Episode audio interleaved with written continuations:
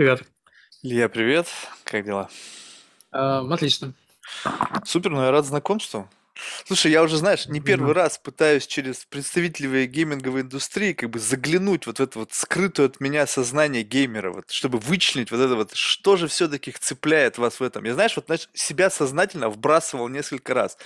Садился играть, мне там рекомендовали те или иные игры. Садился, блин, ну, ну, ну, вообще, ну не работает со мной. И мне для меня это загадка. Вот миллионы людей по всему миру сходят с ума от игр, ну, я имею в виду в хорошем смысле слова, то есть увлечены там играми, тратят там огромное количество времени, миллионы, миллиарды долларов зарабатываются там продюсерами. Что людей притягивает к этому? То есть вот что, ну то есть как бы представь себе, вот я могу себе спокойно объяснить, что кино, чем меня притягивает кино. Вроде бы тоже, ведь в игре ты можешь сам быть частью вот какого-то сценария, быть, управлять своим персонажем. То есть, как бы, а сейчас еще и новые технологии, там, э, графика там сумасшедшая и так далее. Но что-то не то. Вот что Мгм. тут, чё- что за ген геймерский, который он у меня отсутствует? Слушай, ну, во-первых, мне кажется, нельзя игры как бы назвать э, каким-то единым там веществом, да, что это для всех э, одно и то же будет подходящим. Во-первых, игры супер разные. Если говорить про там премиум э, PC-консольные игры, Мгм. сюжетные, типа вот э, я слышал один из твоих подкастов, э, где вы обсуждали там Last of Us а, активно. А, В общем, это один тип игр. А, Мобильные игры– это вообще другой тип игр, который совершенно на другие мотивации завязан. другой, э, другие эмоции дает, другой experience. Поэтому, возможно, ты пробовал просто что-то, что не твое, э, и тебе нужно Разные пробовал. такие вещи. Ну, э, если говорить э, там вот про большие игры, сравнение с кино, да, то вот э, Last of Us э, это реально игра, которая по уровню драматургии, она дает фору многим большим реальным фильмам, а Netflix, Netflix сериалам как бы это круче, чем 99%. Там, там реально как бы это серьезное взрослое произведение. Э, Вот я не уверен, что если бы это было просто кино, оно э, стало бы сильно хуже. А, То есть это сам агентский элемент, когда ты участвуешь как там как э, участник непосредственно событий, ам, не всегда в играх это в плюс, наверное, работает. Но оно оно иногда даже мешает. То есть иногда М. люди смотрят просто летсплей, то есть они не хотят вот этот стресс, они не хотят э, сами, сами играть, но им прикольно посмотреть, как это, э, как это работает. Просто когда ты принимаешь какие-то решения внутри игры, э, это тебя глубже погружает в атмосферу и в, в происходящее. Слушай, а вот Ну, ты сказал стресс, вот, а- а- вот и мне даже любопытный момент. Ну вот смотри, а, как я э, видел, ну, несколько видео, когда люди, ну, реально психовали, то есть играют там, крушат все, там, нервничают, психуют. Я м. вот додумаю, то есть вот, ну, вот, ну, как это вот можно переложить в реальную жизнь? Вот этот вот азарт, вот такого плана в обычной жизни. Ведь, по сути, наоборот, люди стараются избегать таких эмоций. Ну, смотри, а а что значит переложить, да? Что, Типа, как, а, поиграв в игру, можно а, эти эмоции, там, эти скиллы использовать в реальной жизни нет, как? не, не, нет. а Вот, вот подобный experience, вот подобный нервоз, он когда у человека в обычной жизни наступает? На войне наступает, например. А, И многие люди, когда они возвращаются с, там, с боевых действий, они чувствуют себя потерянными в реальной жизни, в обычной гражданском, что они говорят, что им ничего не может такое там дать experience. Поэтому многие люди, которые возвращаются там, а, будучи военными, да, возвращаются на гражданку, и они а, чувствуют, вот, чего-то им не достает. А, Многие люди испытывают какие-то экстремальные а, там, ощущения, занимаются экстремальным спортом и так далее. И на самом деле это такой игры, возможно, это клапан, который позволяет выпустить пар, э, позволяет испытать те там эмоции, э, прикоснуться к такому, чему в реальной жизни тебе невозможно сделать, но по твоей природе, по человеческой, тебе это необходимо, как вот на уровне инстинктивном. И вот еще такой момент, э, там, тоже касается того прошлого подкаста, там, эм, типа, человек рассказывал, что вот э, там его друг играет э, в рейды э, и так далее, и в реальной жизни у него э, такого нет. И вот, представляешь, вот в, ре- в виртуальной игре люди могут вообще другую, другие эмоции испытывать, другую личность отыгрывать и так далее. То есть в жизни он может быть э, реально там каким-то там э, продавцом в пятерочке э, или там сисадмином, а в EVE Online или в Warcraft он там э, финансовый директор какой-нибудь э, супер огромной корпорации, руководит там тысячами э, подчиненных. И вот он, э, это как бы совершенно две разные личности. Вот он не может в реальной жизни это сделать, а там у него разворачивается совершенно другая жизнь. Слушай, ну это отчасти, знаешь, то, что я сейчас здесь делаю. То есть вот у меня подкаст это тоже некая игра. И знаешь, вот есть в жизни, допустим, там настоящий Марк, да, но вот в силу того, mm-hmm. что мы живем в живом обществе, тебе нужно же ограничивать себя ну, в рамках своих каких-то там свои тараканы прятать. А здесь нет. Здесь я вот выплескиваю все наружу, весь тот этот порожняк. Тоже такая игра, но только игра, которую я да. как бы приглашаю других людей, чтобы поиграть. То есть такой сценарий, который как бы он творится в моменте. То есть это не та же самая история. И здесь я как бы по-настоящему живу. Но когда ты живешь как бы в игре, которую за тебя создали, то есть как бы, понимаешь, то есть ты не творец этого, этой реальности. Ты как бы ты попадаешь в реальность, созданную для тебя, и ты же понимаешь, что это не твоя реальность. То есть в этой та же самая реальность, если мы с тобой одинаково купили один и тот же диск, то в принципе mm-hmm. мы с тобой в рамках одного environment, и ты переживаешь тот же самую жизнь, что и я, будучи там, не знаю, там убийцей, там, не знаю, там суперспортсменом или еще кем-то. А, а вот знаешь, э, это просто разные игры. Вот есть э, игры, они делятся глобально на две части на две такие, э, два вида игр. Вот есть игры, где ты принимаешь на себя роль персонажа, да, это как раз сюжетные игры, и где ты вот его личность как бы вкладываешь в себя, что ты отыгрываешь другого персонажа. Uh-huh. А есть другие игры, где ты, наоборот, свою личность вкладываешь в игрового персонажа. И вот если говорить про первую часть, это как раз игры типа Last of Us. Вот ты смотришь, там есть Сели, там есть другие персонажи, ты пытаешься их жизнь как бы прочувствовать и прожить. Ты своего там ничего не вносишь, ты реально действуешь по супер жестким правилам, у тебя есть там, э, как правильно стрелять, как правильно крафтить предметы, как правильно там лутить, избегать зомби там и так далее. Тут э, креатива никакого нет только есть там небольшой скилл, как ты круто там смог хедшот поставить и так далее. Uh-huh. И это похоже на, эм, на книжку, это чистое потребление. То есть ты потребляешь очень крутую историю, тебе кто-то рассказывает это, ты это видишь визуально, а, ты э, какой-то там визуальный эстетический контент потребляешь. Есть другие игры, где ты отыгрываешь а, какую-то другую роль, ты вкладываешь э, свою личность. Тогда игра для тебя это, это просто инструмент. То есть э, это как продвинутая такая песочница. То есть тебе дали персонажа, тебе дали там какую-то локацию, а дальше вся игра развивается у тебя в голове, даже не у тебя в голове, а вот в каком-то там общем сознании, общем таком пространстве, где несколько сознаний общаются между собой. И, и вот, этот, вот эти все конструкты социальные, виртуальные, вот, э, вот это настоящая игра, а не то, что ты монстров рубишь. Монстров рубишь – это просто декорации и как бы ну, как, не знаю, как на, на рыбалке или на охоте, да, вот все эти там винтовки, там вышки, где ты загоняешь зверей, там какие-то ловушки, все такое, это просто антураж, это просто какая-то внешняя атрибутика, а, а сам а core experience это в, в общении и в взаимодействии между людьми. Ну вот это, да, мне вот тогда тоже эту мысль донесли, я ее частично уловил, что по сути как бы э, любое общение, а, оно как бы у, у, как сказать, у любого бабла есть определенный какой-то environment. То есть, вот, допустим, мы с тобой охотники, и для нас, чтобы мы максимально могли проэксплуатировать нашу вот эту вот любовь к охоте, мы должны с тобой быть в одном environment, и тогда мы с тобой можем там за костром проговорить о том, как мы с тобой медведя там подстрелили там или лося, mm. неважно что. И вот это как бы атрибутика, вот это как бы как необходимый информационный слой, который максимально раскрывает наш потенциал. И вот да. когда мне говорили, что вот гейминговая вот эта вот как бы э, среда, это, ну, если в рамках одного э, какого-то геймплея, там, одной игры, люди просто находят максимально такой подходящий для их mindset'а environment, и там они как бы общаются, ну, там на бегу стреляя, там убивая зомби, там, либо, не знаю, mm-hmm. открывая там что-то еще. И вот это любопытно, то есть это получается как бы, как бы необходимый необходимый информационный шум для того, чтобы я чувствовал, что мне максимально комфортно с другим человеком. То есть вот, вот в а. баре посидеть, поговорить там за чашкой чая, кофе, там пива, виски, а тут именно вот при таком формате поговорить. Почему? Вот, вот что именно этот атрибут добавляет общению? А, ну, во-первых, он создает а, такие вот shared experiences, когда вы вместе что-то переживаете. Не знаю, почему, например, люди ходят там в кино посмотреть, а, да, там это не просто кино какое-нибудь в кинотеатр посмотреть, это не просто потому, что там больше экран и так далее, потому что они хотят собраться вместе с другими людьми и одновременно пережить какой-то опыт.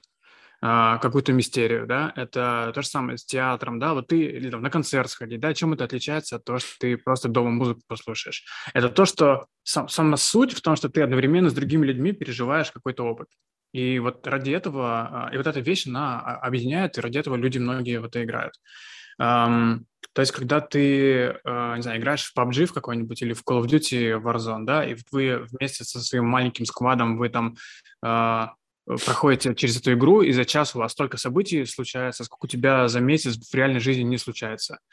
Вот, и ты можешь реально потом со своими там друзьями обсудить, вот, э, помнишь, как мы нашли там тачку заброшенную, сели в нее, ехали, а тут приехали эти ребята, и мы их там постреляли классно. И вот этот опыт, он как бы, он гораздо насыщеннее и концентрированнее, чем у тебя есть в реальной жизни. Ну, что ты в реальной жизни там? Но это у кого как. обсуждать? Это у кого как. А, ну вот давай, а давай, давай вот так вот попробуем. То есть, скажем так, что в принципе это может, вот, может быть, вот здесь вот а, есть отличие от меня, да, что, допустим, у меня, в общем-то, в принципе, не, не то чтобы, знаешь, как бы чрезмерно насыщенная жизнь, но я с удивлением себя постоянно нахожу в каких-то очень странных местах, странных компаниях. В общем, как бы, знаешь, у меня приключения к жопе моей притягиваются. Mm. И вот, и, и поэтому я могу как бы, вот у меня реально жизнь с реальными experience ами. И там есть реальные люди, которые со мной так или иначе оказывались в этой ситуации. Если, скажем, ты живешь относительно таком, как бы, ну, не знаю, изолированном, ну, скажем так, с точки зрения какого-то накала страстей жизни, то, наверное, ты как бы добавляешь за счет гейминга вот этот experience. Но представь себе, вот, вот э, конкретный вопрос. Вот, скажем так, ты э, с кем-то играешь в игру, и у вас там есть схожий experience, вы там восхищаетесь там прохождением того или иного там уровня, не знаю, как это правильно сказать. И у тебя есть альтернативный experience, вы там с кем-то поехали там, не знаю, там куда-то там, в, не знаю, там на Эверест взбираться. Mm-hmm. И привезли, и ты привез как бы этот experience, и вот у тебя experience плюс-минус, я имею в виду, сейчас просто не, не, не нашел подходящий пример для сравнения из игр, ну, скажем так, два experience, один в реальном мире, другой в виртуальном мире, то mm-hmm. какой бы ты предпочел? А почему должно быть или-или? Вот если не, книжка... может, может быть оба, но вот если по эмоциональному ощущению, ты, они как бы для тебя будут тождественны?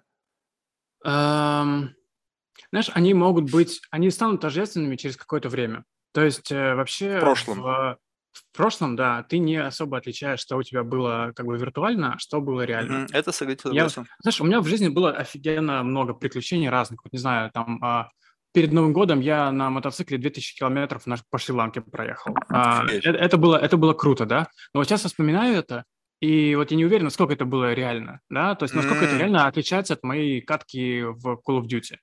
Я, я не уверен, я не могу точно отличить, что было реально. То есть что-то осталось, но вот именно вот этого физического присутствия, ощущения уже совсем нет. Просто память, она все быстренько а, затирает. Э, да, ну, если у кого-то там такое пере, перенасыщение в реальной жизни experience ами, да пофиг, ну забейте на игры тогда, но это не обязательно всем играть. Ну, я не знаю, это просто не нужно себя насиловать, это не, не обязательно условие, что ты обязательно должен это, это любить. Я с этим согласен. Я просто пытаюсь понять. Вот представь себе, что как будто бы, вот знаешь, вот как бы, я не знаю, э, когда люди э, переходят, допустим, из одного социального слова в другой, некоторые приучаются, допустим, там, к черной икре и там, не знаю, дорогому шампанскому. И они начинают это любить. А. И вот тут же самое, что такое ощущение, что есть какой-то элемент, которого я просто не вижу, я не понимаю, я не знаю что, но если я его узнаю, то у меня будет возможность еще одного способа получения удовольствия от жизни. Mm-hmm. То есть понимаешь, что сейчас у меня его нету, оно есть для кого-то, но у меня mm-hmm. нету рецептора, который способен мне это дать. То есть я бы мог бы иногда, вместо того, чтобы смотреть кино, потому что я иногда мучаюсь и не могу ничего найти, бум, диск загрузил и бам-бам-бам, полтора часа провел, получаю удовольствие. А у меня э, нету этого. А это сложнее было бы, я бы сказал, что типа, найти игру, которая тебя реально зацепит, если у тебя проблемы с тем, чтобы выбрать правильное кино, которое тебя зацепит, это еще сложнее будет. Поэтому это точно не, не, не, как бы не панацея. Посмотри, про это а, я понимаю проблему, но смотри, во-первых, есть две штуки. Первое, есть такое, типа, присказка, анекдот, да, что mm-hmm. джигит плывет не по течению и не против течения, а туда, куда ему надо. Вот mm-hmm. э, мне кажется, что пофигу на какие-то там социальные нормы, что принято там есть икру или не принято есть икру, принято играть в игры или там любить э, Star Wars или фильмы Marvel, да вообще просто пофиг на это. Вот что тебе реально нравится, вот то и надо делать. А, Я с а этим а второе, согласен. А, а второе, а, вот про то, что ты не, сложно полюбить вещи, в которых ты не имеешь контекста. Вот, например, джаз полюбить, да, офигеть сложно, если ты не наслушаешь сначала через какую-то, через силу а, определенное количество там, Вот. часов этого джаза. Видишь? Но ты же можешь в конечном итоге, вкусив это и про- про- как бы проникнуть, полюбить Это, это. это через усилие. То есть в этом плане насильно, как бы через силу можно полюбить, но для этого нужно понимание. Вот даже были такие эксперименты, а, например, а, были а, в одной телекомпании спортивной была цель заставить э, своих зрителей смотреть а, студенческие матчи там по, не знаю, по бейсболу, да, какие-то как колледжи. Мгм. Вот. И люди не хотели это смотреть, а, потому что, ну, у них, э, не знаю, неизвестно какие-то команды были, там вообще непонятно, что происходит. И они начали сначала людям рассказывать, там, давать делать интервью с этими людьми, э, с, с игроками, да, рассказывать какой-то контекст. И вот когда у людей появилась э, какая-то информация, они стали разбираться в чем-то, вот тогда появился интерес. То есть вот очень сложно преодолеть вот этот начальный барьер вхождения, когда ты вообще ничего не понимаешь, и у человека такая как бы склонность не любить то, что он не понимает, а, то, что, то, с чем он не знаком. Вот. И если, ну, у меня, например, с детства, да, есть э, то, что я в детстве супер много играл, да, у меня это натуральным образом а, по- там пол- получилось так. Ам, то есть у меня сейчас какой-то там Подожди, натуральным на- образом появилась как? То есть у тебя была альтернатива поиграть там где-то с друзьями, либо Ну- зарубиться в компьютерную игру. Просто у меня была альтернатива, но меня почему-то не затащить было за компьютер. У меня был компьютер дома, вообще редкость, когда в те времена было. У меня мама программист, отец инженер. То есть у нас был дома, ко мне хотели приходить постоянно в гости, и представляешь, я сидел и думал, блин, когда же не закончится эта херней? Пойдем гулять уже, мне нахер это не интересно.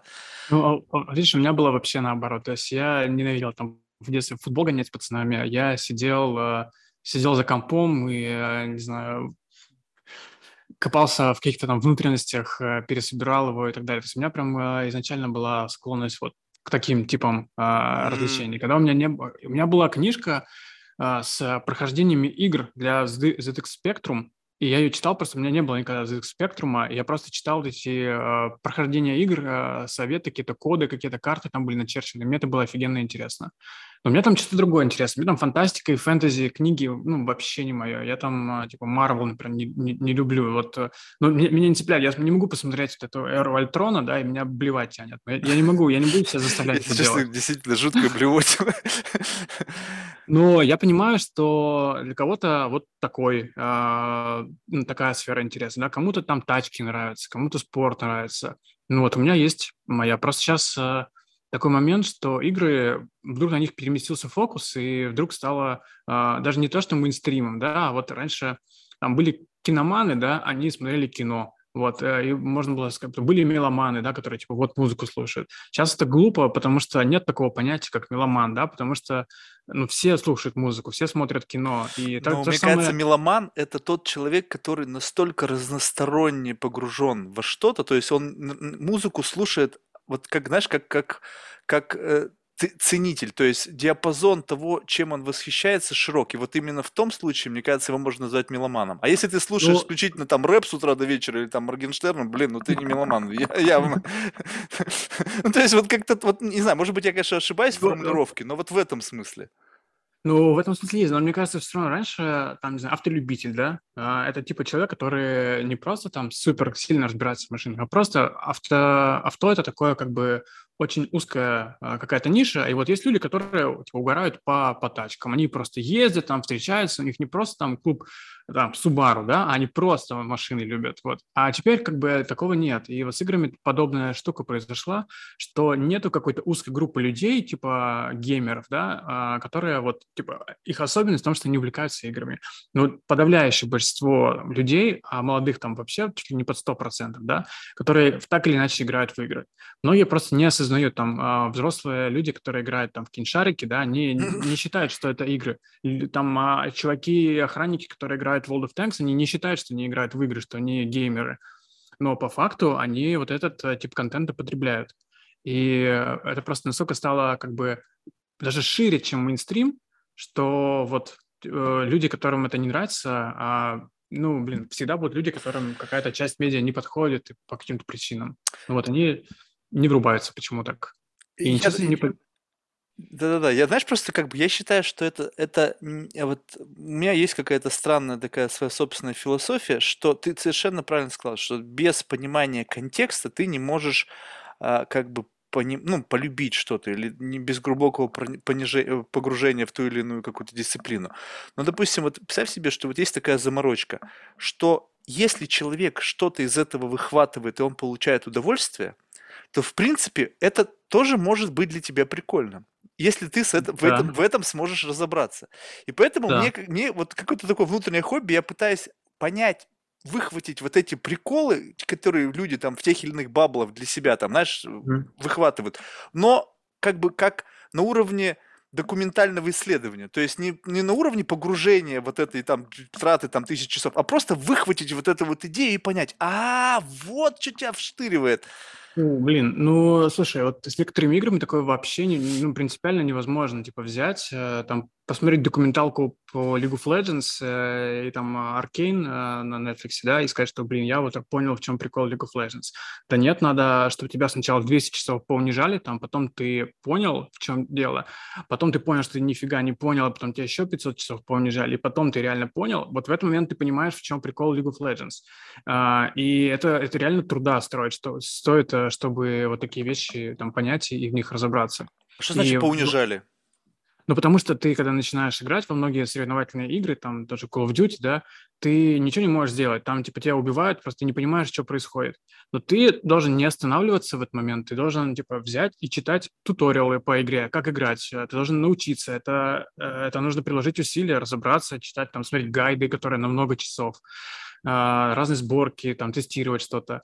И потом у тебя начнет получаться. И вот кайф ты словишь в этот момент, когда ты, у тебя ничего не получалось, тебя, а ты видел, какие крутые чуваки делают, они вообще какие-то космические вещи делают, и ты думаешь, что мне к этому вообще не приблизиться. То есть там они такие прыжки, так просто там выпрыгивают из угла и хедшот ставят из, а, не знаю, из снайперки без прицеливания, да, то э, мне такого не достичь. И вдруг постепенно ты становишься круче и круче и круче, ты начинаешь э, перформить, ты видишь свой прогресс, и вот в этом в, в этом есть огромный кайф. Вот ты тоже говоришь, что ты там спортом, например, занимаешься, да? Вот ты приходишь первый раз в спортзал, ты не можешь сраный гриф пожать, а потом ты жмешь соточку и такой, блин, вот это круто, вот это я был, а вот это я сейчас, э, э, вот это чего я достиг. И вот, вот это, вот на этом ощущении, что ты стал круче, что ты преодолел какой-то челлендж, а, что ты теперь понимаешь эту систему, ты видишь э, э, как бы насколько глубже это, чем казалось э, это извне, и насколько ты понимаешь вот эту особую уникальную там какую-то магию, вот это, это круто. А когда ты находишь потом еще людей, которые у тебя единомышленники, которые тоже вот как бы вложили туда силы, и теперь тоже понимают, вы чувствуете, что вы прямо из одной секты. И вы можете поговорить о таких вещах, которые другие люди не понимают. И вот это тоже офигенно круто. Это объединяет вот на таком метауровне, что вы, типа, ты, чувак из, мо... из моего трайба, ты вот mm. меня понимаешь. Э, это круто. Слушай, а вот э, это вот элемент такой вот, ну, не знаю, в эту сторону я просто развернул как-то свой взгляд. Вот ты сказал, сначала тебя унижают, потом ты начинаешь э, как бы тренироваться, там, проходить эти гайды изучать, и потом ты начинаешь унижать. И в этот ну, момент, в, знаешь, вот, это... вот, ну, ну, ну, ну пусть назовем это, вот оставим вот в таком ключе. Пусть это так. Я сейчас абсолютно okay. убавим до, до нуля на эквалайзере эмоциональную привязку к слову унижение, похер. Да. Просто сам факт. Показывать свое превосходство. Окей, доминирование. Да. Вот да. получается, здесь есть какая-то психологическая да. зацепка. Тебе нравится просто mm-hmm. доминировать над другими, более слабыми и непрофессиональными игроками. Над, над равными. Ну, то есть, если человек просто оппонент сливает, то это тоже неинтересно. Поэтому, например, в мультиплеерных играх там очень важен, а, как происходит матчмейкинг, как тебе подбирают противника. То есть на этом основан вообще там ключ к фану э, от игры. То есть если у тебя будут слишком сильные противники, у тебя не будет шанса, неинтересно. Ты не чувствуешь, что ты как бы вообще способен был что-то противопоставить. Если ты побеждаешь вообще без усилий, это скучно. Ты как бы не чувствуешь челленджа, ты сразу отвалишься. Должно а, быть пограничное состояние. Соревновательное состояние. Обязательно. То есть, ну, не знаю, например, вот выставить боксера, да, против там э, девятилетнего ребенка. Ну, какой смысл? Не, не, не смешно будет, не, не весело и вообще никакого челленджа. Поставить его против э, там экскаватора, да, ну, тоже это бес, бессмысленно. То есть э, это, это не весело будет не смотреть, не самому участвовать. А вот когда ты с боксером в своей весовой категории сражаешься, и вот ты еле-еле затащил, или ты там вот проиграл, но вот если бы ты не пропустил вот этот джаб, то было бы нормально. И вот, вот это самый прикол. И вот когда ты вот на, на, на таком на переломном моменте, когда есть острота соревнования, вот это круто. Ну, то есть здесь есть какой-то элемент азарта. То есть люди, как правило, Конечно. которые играют в игры, они азартны. А, они азартные в том смысле, как азартные все там человеческие существа, которые там к охоте приучены, да, в первобытном каком-то ее формате. А, когда тебе нужно там сражаться за то, чтобы род свой продолжить и так далее. Чтобы... Но это все равно, оно никуда не делось. Оно там как-то трансформировалось, но э, как бы какая-то такая эволюционная борьба с э, другими людьми или там группа на группу, они, она все равно есть, это просто часть природы, и вот в играх она ее позволяет, э, и позволяет игры реализовывать эту часть. Слушай, а вот с точки зрения того, вот когда, а, вот, ну, то есть если мы выяснили, да, что есть определенный там элемент доминирования, есть азарт, но для того, чтобы получать вот эти дивиденды от этого состояния, скажем так, ты же должен как-то, чтобы это извне еще, то есть ты строишь свою репутацию еще в этом комьюнити, Угу. Это есть в этом элемент, что ты подкармливаешь немножечко свое эго за счет того, что твое доминирование становится достоянием общественности вот этого, э, как бы, ну, вот этого комьюнити. Либо это не принципиально, ты можешь быть абсолютно анонимом, там, вообще, ну, или, хотя аноним тоже, по сути же, это за этим да. анонимностью тоже кто-то скрывает, то есть игрок там какой-то x 2 2 нуля, но все знают, что он ну, самый монстр, и ты от этого кайфуешь. Да, это, это точно такое есть. А, и вот прав, потому что даже если это как бы вымышленный там инкогнитый персонаж, да, который... А, ну, ты знаешь, что этот а, типа XXX это ты, ну... это ты, да. и это, э, в этом есть прикол. Более того, важно играть обязательно с, другими людьми. Ты должен чувствовать, что вот твой противник, он что-то чувствует, когда ты его убиваешь. То есть просто ботов мочить это неинтересно, это скучно. Ты должен а, ощущать, от, ну, э, что тот, с кем ты играешь, тоже ощущает эмоции. И ты играешь не только ради своих эмоций, но и ради него. Но многие это как бы абьюзят, и а, им важно, чтобы другой человек прям себя негативно чувствовал. То есть они mm-hmm. вот через это а, выплескиваются. А это, на удивление, это многим людям очень важно. То Естественно, есть, все люди разные. Э, то есть они приходят а, сюда со своими когнитивными искажениями, согласись. Да, знаешь, есть же какая-то картинка с приколом, там типа чел написан, у него девиз, что мне недостаточно, чтобы выиграл я, важно, чтобы проиграли другие. Вот, э, и вот как бы ему нужно, чтобы другие реально проиграли. Это не у всех так, но как бы вот эта часть, она есть. И э, пускай это будет в играх, э, пускай это как бы реализовывается в, там, где это особо никому сильно не мешает, не в реальной жизни. Но мы, кстати, говорим вот про вообще только одну ту же часть игр. Есть игры, где вообще никакого соревнования нет, есть только там креатив и созидание. Um, Например, Майнкрафт. Супер, супер вещь, просто нереальный как бы, прорыв э, в, в геймдизайне вообще в Слушай, мире. вот ты мне объясни, я вообще не понимаю, что какая-то для меня это какая-то примитивная игра из, ну я не просто вот она, по виду, она... по виду, то вот такое ощущение, что это вот как раз игры на заре цивилизации, какие-то квадратики, ну то есть я, я не глубоко не вникал в это, но я понимаю, что это что-то феноменальное. Вот э, представляешь, ты можешь сделать, там построить практически все, что ты хочешь. Вот э, это как конструктор просто нового э, типа, ну не знаю, в детстве вот э, лепят же там всякие крепости какие-то солдатиками играют. Я видел, да, чувак там... калькулятор сделал. Не, это да, это как, ну это еще следующий уровень. Во-первых, это опять же играет на каких-то, знаешь, низменных, низменных таких низкоуровневых базовых базовой прошивки человека. Вот, все строят какую-то базу в детстве, да, там домик на дереве, не знаю, какие-то в гаражах, какое-то свое укрытие. И вот в Майнкрафте ты можешь э, построить свою базу, ты можешь, э, там, не знаю, набрать каких-то материалов, э, построить свой домик так, как ты хочешь, обставить его, и вот там нападают какие-то монстры, ты защищаешься, ты можешь с друзьями это строить. И вот это э, ощущение того, что ты как бы создаешь какое-то свое вот эту э, свой какой-то домик и представляешь его, это играет на базовом инстинктивном уровне у человека. Плюс там есть огромное пространство для творчества. Ты из этих кубиков а, можешь строить э, ну, все, что угодно, как, как, как, как из конструктора. Да, можешь какие-то здания строить, можешь там взять и весь э, там всю локацию из Game of Thrones построить или какой-нибудь там Парфенон. Ну, просто по приколу, потому что как моделирование, да, это тоже вот часть, часть какого-то креативного процесса. Ты можешь э, с друзьями ходить в какие-то исследования. Там еще прикол в том, что миры э, рандомно генерятся, и каждый раз у тебя новый биом, новое, как бы расположение всяких там полезных ресурсов, и вот ты э, как, как приключение отправляешься и исследуешь, э, что там может быть интересно. Какие-то пещеры находишь, там какие-то монстры, у них сокровища. И вот э, ты переживаешь приключения. А потом ты выходишь с этими награбленными там ресурсами, накрафченными, и еще продолжаешь строить свой домик, который ты там с любовью туда вкладываешься. Mm-hmm. И вообще вот в многих играх а, есть вот этот элемент со строительством либо своего города, либо там, своей базы какой-то, либо своего персонажа, это в том числе такая манипуляционная механика, потому что когда человек так делает, то он чувствует, что он вот инвестирует в такую игру. Если ты построил в игре домик свой, назвал своим именем персонажа, там подобрал ему куртку и футболку правильного цвета, у тебя гораздо больше вероятность, что ты вернешься на следующий день, там, через неделю, чем если просто тебе дали какого-то своего изначального персонажа. То есть это делается как бы для того, чтобы ты как бы такой якорь оставил в игре, э, вот, и это вот удовлетворяет какую-то потребность, ну, чтобы люди создавали что-то. Вот, поэтому есть, есть, есть вот игры, которые вот такую штуку делают. Ты знаешь, я вот это все то же самое, только состою у себя в голове.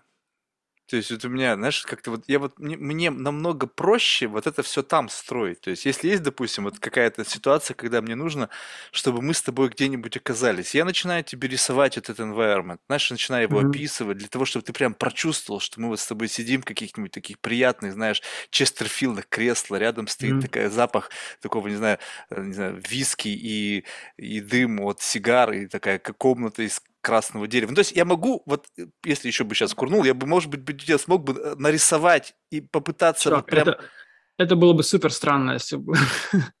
Не, Если бы ты начал, как в, в ДНД, рассказывать, типа, а представь, что мы сидим там на кожаных креслах. Не, ну это, это понимаешь, но вот таким образом странно. ты тоже можешь создать контекст. Это странно, потому что ты не из этого бабла. А как раз-таки вот я, допустим, мне так вот туда больше нравится ходить, потому что там я могу создавать как бы, то есть у меня э, вот эти составные блоки, они как бы вот как, как образы в моем сознании. Просто если ты хорошо научился их описывать, и ты можешь донести этот образ человеку, который, у которого это в голове также расконци... ну, как бы рас... распакуется, то mm-hmm. мы, в принципе, вот можем оказаться в едином каком-то таком информационном контексте. Поэтому yeah. вот, и как бы это любопытнее, потому что есть люди, которые офигительно умеют создавать эти вот такие вот как бы виртуальные environment, а есть кто-то, кто совершенно не умеет. Ну, то есть как бы рассказывают а. историю без контекста. Так ты понимаешь, что вот таких людей, как ты, их а, абсолютное меньшинство. И вот кто может просто в голове у себя это как бы составить, а, ну, их там, может, не единицы, да, но это просто маленькая-маленькая фракция от всего там населения Земли. И просто нельзя людям надеяться... на самом деле неинтересно это делать. Это трата времени а, для большинства. И, и, просто люди, знаешь, типа не задумываются о том, что это в принципе можно делать, а у, а у тех, кто задумывается, у там 90% просто скилла такого нет, и врожденных каких-то талантов нет для этого. Но и у них есть другие инструменты, чтобы самовыражаться. То есть, э, ну, появились э, вот такие штуки, и теперь большее количество людей может э, такие вещи делать. Да, это, это как бы это доп- дополнительное, ну, представляешь, вот какое как бы дополнительный, дополнительный стимул, дополнительные инструменты, которые делают возможным для гораздо-гораздо большего количества людей самовыражаться, находить какие-то интересные э, там деятельности, чтобы результаты их труда, результаты их самовыражения увидели там много-много других людей, потому что людей же тоже важна валидация того, что... Ну, то есть не просто сделать, а просто сделать, и чтобы показать другим. Вот. И через, э, через игры это тоже гораздо реальнее становится. Слушай, вот это, кстати, тоже любопытно, что представь себе, что раньше для демонстрации, но это не только игр касается, это вообще, в принципе, всего вот этого инф- инфополя, да, информационного, медийного пространства, там, не знаю, социальной медиа и так далее, что раньше для того, чтобы ну, как бы заработать какую-то репутацию, ты должен был что-то соз... что-то сделать, как бы вза... манипуля... манипулируя с реальностью, ну, то есть какими-то физическими mm-hmm. объектами, либо напрямую что-то делая. То сейчас, mm-hmm. в принципе, ты можешь за... заработать свои очки, просто манипулируя виртуальным миром. Ну, то есть вот в виртуальном мире что-то создавай, и вдруг ты получаешь очки в реальном мире. Вот это вот как, как вот произошло вот эта вот конвертация, когда твои достижения в мире, созданном там за счет нулей и единиц, люди перетащили в наш физический мир вот эти социальные очки и стали получать от этого какие-то бенефиты. Ну, после того, как произошла э, промышленная революция, когда вот стоимость предмета э, стала, ну, стоимость производства предмета стала маленькой долей э, цены предмета. Да, то есть, ну, не знаю, ты думаешь, что сумка Hermes реально там по материалам и по работе стоит несколько тысяч нет, долларов? Конечно. конечно, нет. Ну вот, и ты платишь в основном за, за бренд, за нематериальную вещь, которая, по сути, такая же виртуальная и придуманная не знаю, там э, большинство того, что нас окружает в мире, оно на 90% состоит из добавочного смысла, который поверх просто его физической какой-то базы, основы наложен. Почему картины стоят там миллионы долларов, да? Вот почему не считается глупым купить э, картину, которая там, которая масляных красок там на 10 баксов, и она стоит там типа миллион долларов. А, блин, потому что... Да ладно миллион, 100 миллионов. 100 миллионов, да, потому что в ней есть смысл. А чем тогда отличается виртуальный предмет от э, физического? А, особо, особо ничем. Особо, ос, особенно после того, как сейчас вот происходит там, Web3 революция, да, которая очень много скама, там просто кошмар. Но м, они пытаются добавить аутентичность предметам. То есть у тебя, например, был э, какой-то там автомат крутой, эпичный, да, или там меч эпический, вот, и таких мечей может быть там миллион, вот, и в этом была, был минус, потому что уникальность и ограниченность ресурса, она добавляет ценности очень сильно. Просто у тебя только одна такая картина, у тебя там а, автомобиль коллекционный, который в, в одном экземпляре сделан, да, поэтому он стоит в 20 раз дороже. Вот, а в виртуальном а, мире вот этого момента не было, и поэтому ценность была а, ниже. Но Слушай, вот, вот объясни мне, вот, вот извини, что перебиваю, просто mm-hmm. здесь очень важно. Вот когда ты говоришь о уникальности цифрового, ну не знаю, чего-то, какого-то там артефакта, mm-hmm. то, что у него есть, к нему присвоен там токен, да, и по сути как бы делает уникальность вот этого продукта так, записанным где-то там на леджере, там, не знаю, там в блокчейне, да, mm-hmm. то в принципе, если я делаю копию, и она не э, оригинальная. Ну, то есть она выглядит точно так же. Я там изменил один пиксель, да, то есть для, визу... для глаза изменений незаметны. Но по сути, если там есть один пиксель отличающийся, то это уже какая-то отличительная черта, которая тоже может присвоиться токен. Так вот, для меня, вот как объект, вот машину ты же не можешь взять и скопировать. Ну, то есть можно, конечно, сделать, там, скопировать, но будет, по сути, если ты создашь абсолютно идентичный, там, ретро-кар какой-нибудь, который в единичном экземпляре, и он 100% как бы пиксель к пикселю, да, только в реальном мире, там, не знаю, там, молекула mm-hmm. к молекуле совпадает с оригиналом, то какая тогда разница? Большая, а огромная, огромная разница будет вообще, вот этот, э, как бы, этот фейк, он вообще никакой имеет, не будет иметь ценности в сравнении с оригиналом. Не знаю, в том числе для тебя. Вот а, носить фейковые роликсы, это круто или не круто? Ты сам они не соответствуют качеству. Вот представь себе, да, что, допустим, да, вот они, что значит они, фейк? Они один в один вообще. Вот да. Rolex обычный человек не отличит. Или фейковые бриллианты, да? Фейковые бриллианты отличишь только с помощью специального там спектрометра, который... Можно отличить. Тебе, по внешнему виду они вообще не отличаются. Но это не отличается, допустим, от меня и для тебя. Мы с тобой не профессионал. Какой-нибудь там дядечка еврей, там, какой-нибудь там из Бруклина, который там, всю жизнь бриллиантами занимался, он тебе сходу скажет, да ты что, чувак, это фейк. Он сходу ну, увидит. Ну, ты, ты понимаешь, ты, вот, ты платишь э, за то, что это именно оно и есть, что это именно, э, это именно Rolex, он аутентичный, что это именно Balenciaga, что это не э, Balenciaga, которая сделана даже на том же заводе, э, теми же людьми, но после официальной смены. Это вообще разное. То есть mm. ну, это как бы вот этот фейк или аутентично, оно супер, супер важно, оно составляет там большую ценность. И ты даже сам для себя, ты вот понимаешь, что ты носишь фейковую вещь, вот для тебя эта вещь, вот этой ценности добавочной, она не несет. Ты реально как бы заплатил оверпрайс просто за шмотку, которая на самом деле этого не стоит. А если ты купил реальную вещь, э, которая именно брендовая, ты получил вот этот аутентичный бренд, за который ты, собственно, исплатил 90% цены предмета. Либо тебя поимели конкретно, то есть тебе прошили голову, что ты как бы купил, ты ведь купил, получается, смысл, ты не купил вещь. Купил смысл, ты... конечно. То есть получается так, но согласись, мне вот знаешь, что вот в этом отношении меня очень сильно интересует, как люди умудряются наполнять смыслом что-то и потом э, выставлять смысл в виде добавочной стоимости. То есть сейчас не принципиально как бы к, это, к истории создания бренда и бла-бла-бла, все это, это понятно, это в принципе это годами зарабатывается. Просто как, вот, что, вот, что вот это такое? То есть мы о чем а... сейчас вообще говорим? Этот смысл, это что? А, смотри, люди, которые покупают себе а, определенные бренды, Вот, э, мне кажется, в этом есть глубокий, на самом деле, достаточно смысл, потому что бренды, они транслируют разные ценности, uh-huh. э, и они какой-то образ к себе имеют э, привязанный. И вот когда ты покупаешь определенные вещи, например, покупаешь ты футболку там Мезон Маржелла или, или Живанши, да, mm. ты как бы это, э, это определяет тебя. Ты говоришь, мне ближе э, ценности Маржела, которые транслирует, а мне ближе там Как ты знаешь это? Ты изучал реально историю этого бренда, ты вникал в какие ценности они транслируют, либо ты просто да. увидел на каком-то там э, известном спортсмене, исполнителе, геймере футболку а... и сказал, о, я хочу такую же.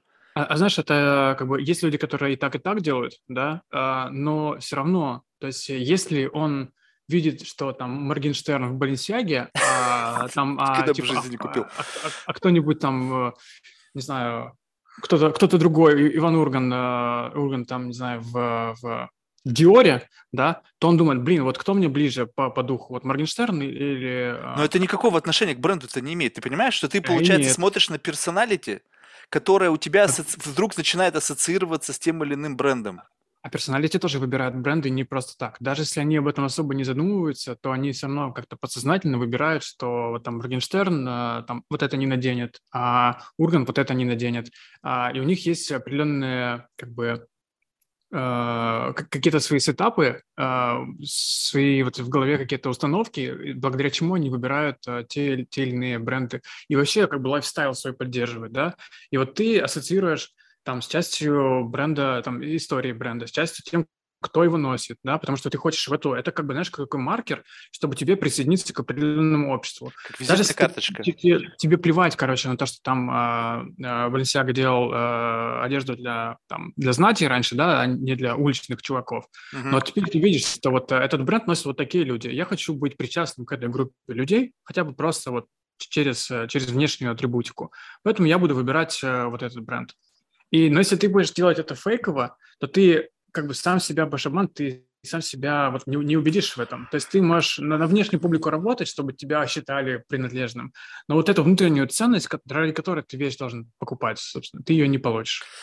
Да, но вот я с тобой полностью согласен, то есть ты сейчас описал такой, знаешь, как бы хрестиматийный э, вот способ э, как бы донесения месседжа до вот как раз до широкой аудитории. Что несет в себе этот смысл?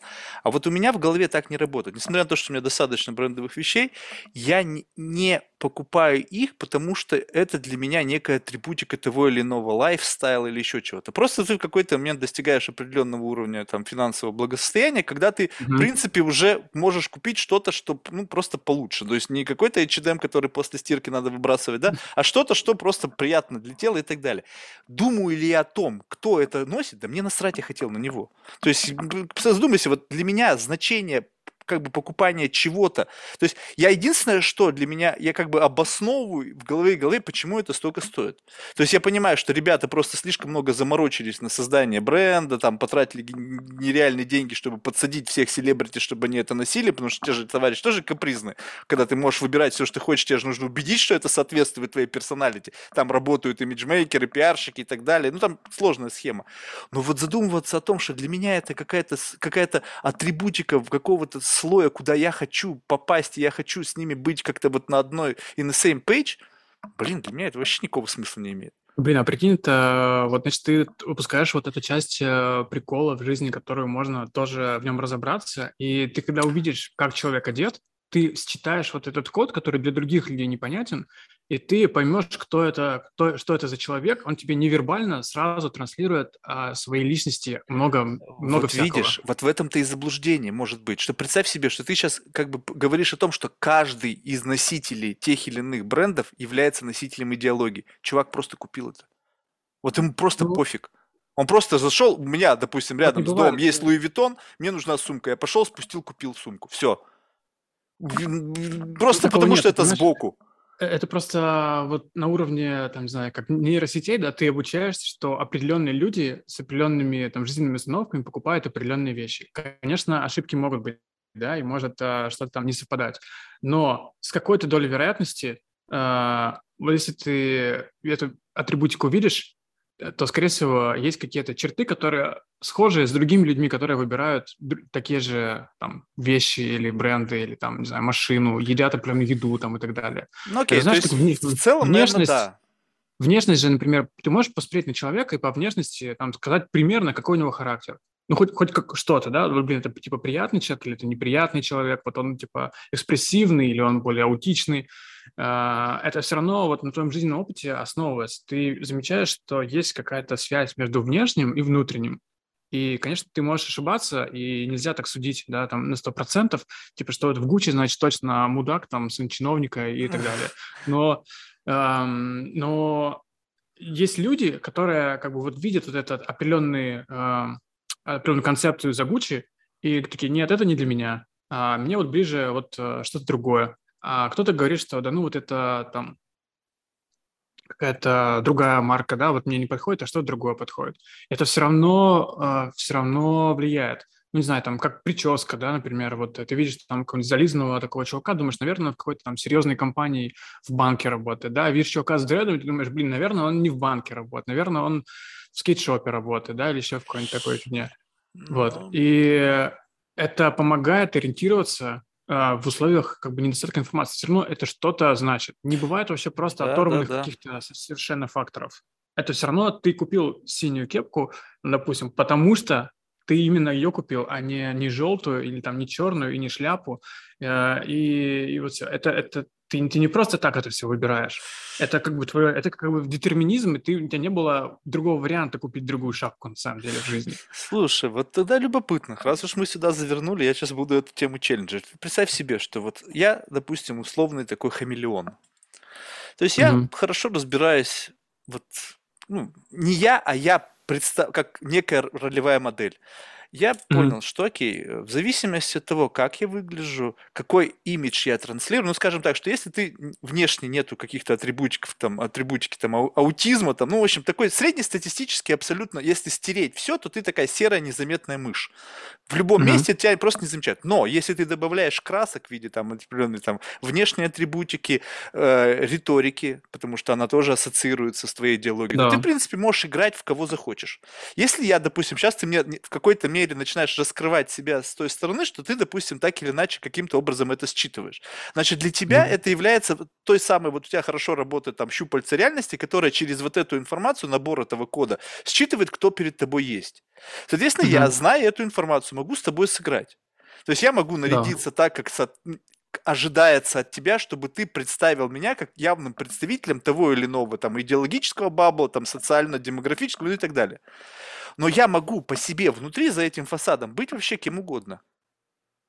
Можешь. И постоянно пере, переключаться в зависимости от контекста. Так, с этими я там, с чуваками там, с дредами, я тоже такой, ну не в дредах, но там какой-нибудь атрибутика соответствующая, чтобы они чувствовали рядом со мной себя комфортно, чтобы они не чувствовали меня как чужака, чтобы они меня не отторгали и так далее. Okay. Но ну, да, а тогда какое такое. количество людей, вот на твой взгляд, которые вот сейчас вот циркулируют вот так вот вокруг тебя, вокруг вот той или иной социальной среды, на самом деле имитируют портрет, а не являются реально носителями идеологически вот тех или иных атрибутов. Ну, вот смотри, ты, ты тут две категории людей затронул. Угу. Первое – это такие супер э, высокоинтеллектуальные хамелеоны, да, но таких реально как бы супер мало. Ну, то есть э, ими статистически можно пренебречь. То есть шанс, что я встречу такого как бы социопата, который будет меня разводить специально, меня про прозондировав, знав, зная, как я людей воспринимаю, и будет как бы в ответку мне играть, ага. а, ми- минимальные. Наверное, встречу, как бы, но я готов а, вот в этот момент ошибиться, зато в остальных случаях моя теория будет работать, она поможет мне с людьми коммуницировать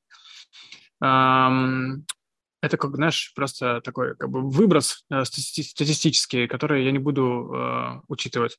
Другое дело, э, люди, которые реально сами э, не понимают до конца идеологии, они просто конформисты. Они, mm. вот им, им говорят, что вот у нас в обществе принято носить костюм, э, у нас в обществе не принято носить серьги в ушах у мужчин, у нас в обществе там э, или, или наоборот, у нас в обществе принято носить ирокез и э, быть в заблеванных штанах. Вот это типа, э, это типа конформизм. Это, кстати, э, вот может смешно, но любые неформальные сообщества, они на самом деле максимально тоталитарные. То есть есть офигенная книжка бунт на продажу, но она описывает, э, это как бы такой дис на Наоми Кляйн налога, но э, она описывает вообще, что вот вся эта там а, бунтарская риторика, бунтарская идеология и косметика – это супер жесткие, жесткие правила. Вот панки все на одно лицо, у них просто униформа, да, хотя, казалось бы, да, они бунтуют против истеблишмента, против того, чтобы, против конформистов, а сами построили супер армию, короче, где у тебя просто э, униформа и отличительные там знаки, что ты вот без нашивки эксплойта ты не вхож там в круг, не рукопожатен. Вот. И есть люди, которые как бы просто принимают правила игры, им там э, им сказали, что нужно вот так выглядеть. И, окей, они вот так выглядят. И ну, тут, тут тоже есть какой-то баланс. Есть люди, которые развивают идеологии, что-то вот вносят, креативят, а есть те, кто просто фолловят лидера. Ну, тоже нормально. Да, но вот смотри, вот ты сейчас совершенно прав сказал, что статистическая выборка там ничтожно мала. Ну вот, вот давай сейчас, ну, сейчас ты меня должен поправлять, потому что я могу биографически ошибаться. Вот я прочитал, ты сейчас там управляешь 65 миллионным венчурным фондом. Угу. Ты э, согласись, вот на том уровне ты уже отщепился от большинства, там уже другие правила. То есть там уже лифт переехал на этаж, где людей стало в масштабе мира значительно меньше. Ну, прямо mm-hmm. в разы там уменьшается количество людей, когда переходишь там. Вот. Соответственно, там есть люди, которые там оказались органически, вот скажем, вот ты, ты просто целеустремленный, талантливый человек, работал, зарабатывал свою репутацию, и в конечном итоге ты пришел туда своим путем. Есть люди, которые там, ну, как бы оказались по праву не знаю, наследие, да, вот есть там наследники богатых империй, ну вот что-то там сыну надо делать, ну вот будешь ты там тоже, не знаю, в инвестиционном деле, вот тебе там твой траст, mm-hmm. делай, что хочешь, лишь бы, mm-hmm. чем, чем бы детей... Такое, да. Вот. И есть те, которые думают, блин, там до хрена денег. У меня нету ничего с точки зрения того, чтобы как бы заслужить право пребывания вот на том этаже. Но я могу мимикрировать все до такой степени, что как бы я настолько хорошо понимаю, как там все устроено, потому что я постоянно впитываю это. И вот такие люди, знаешь, такие условно паразиты, которые туда заходят, они как раз таки и могут являться теми, как ты назвал, интеллектуалами в этом но я бы не сказал, что это интеллектуалы. Это, скорее всего, вот как раз такая, знаешь, э, паразитическая натура, когда люди не вот не, умеют настолько хорошо мимикрировать, не то чтобы как эти в фильмах, там, не знаю, когда начинают там представляться там Ротшильдами или еще там кем-то, а именно угу. просто они знают, как устроены правила игры и по этим правилам играют. То есть в какой-то okay. мере меня восхищают эти люди в том плане, что э, не то чтобы они как бы кого-то обманывают, а просто они настолько сильно как бы вот понимают, как устроен на том слое вот система коммуникации, там, ценностного обмена и так далее, что они туда себя интегрируют и там достаточно успешно. Вот их можно увидеть? Если Слушай, ты а, не разбираешься. А, а, вот, а вот что значит, что они успешны? Если они реально как бы руководят бизнесом, как там работают, у них есть фактические результаты, окей, fake it till you make it, э, вообще без проблем. А, если ты взял деньги и... Не-не-не, я сейчас не говорю про мошенников, я не, не про эту категорию людей. Просто и, как бы получается так, что э, ты сам для себя просто выбираешь среду твоего обитания.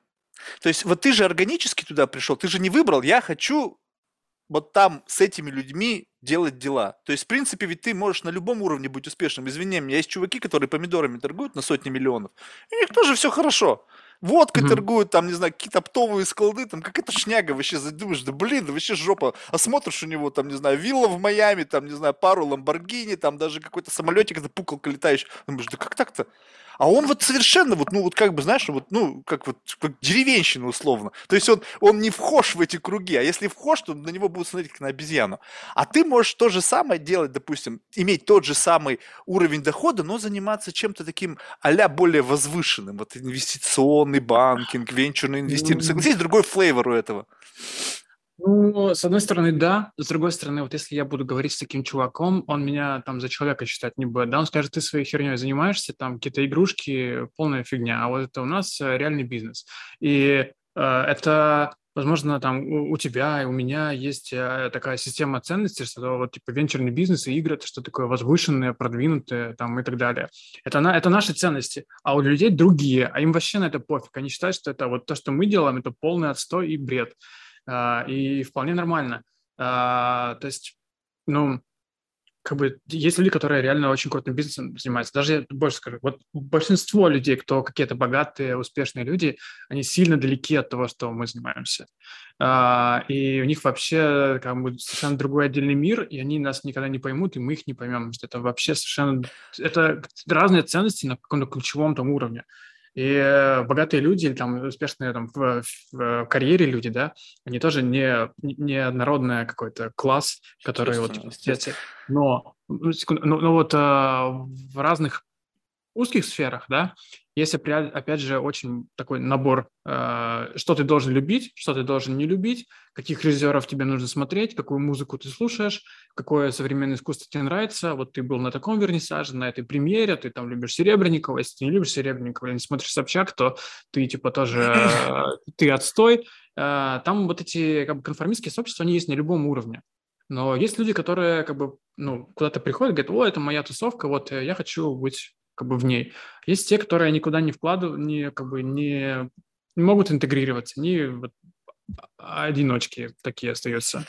Слушай, а вот ты оказывался в, в обществах, ну, в больших, маленьких, скорее всего, маленьких, когда вот у тебя есть определенная вот сигнальная система, да, она работает, ну, в таком простом принципе, свой-чужой. И как бы свой-чужой, но только по миллиону разных критериев. Начинает свой-чужой. Вот как бы постоянно как бы сверяет там какое-то небольшое количество дата-поинтов для того, чтобы понять вот is who.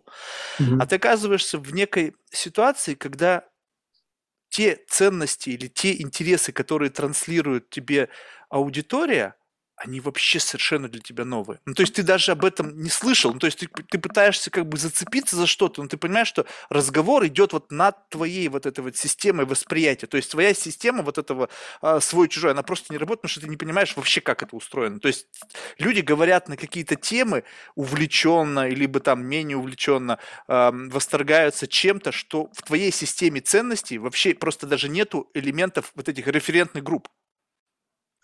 Мне кажется, что вот прям совсем такое радикальное какое-то другое общество, ну, в него просто сложно попасть. Не знаю, если я в армию попал, например, да, а, там, ну вот попал бы в совершенно... Что-то куда-то... В... Не-не-не, давай вот туда, вверх, не, не вниз. Ты пошел вниз, там, понятно, туда можно оказаться, как бы, не знаю, в, не знаю, там ну, в каком-нибудь... например, да, попасть... В...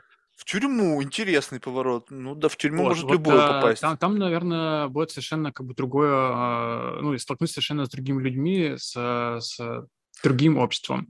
Ну, там, Будем, не, будем ну у меня будут по, референтные по группы. Я вырос в кругу бандитов, блин, у меня будут референтные группы. Там меня не удивишь.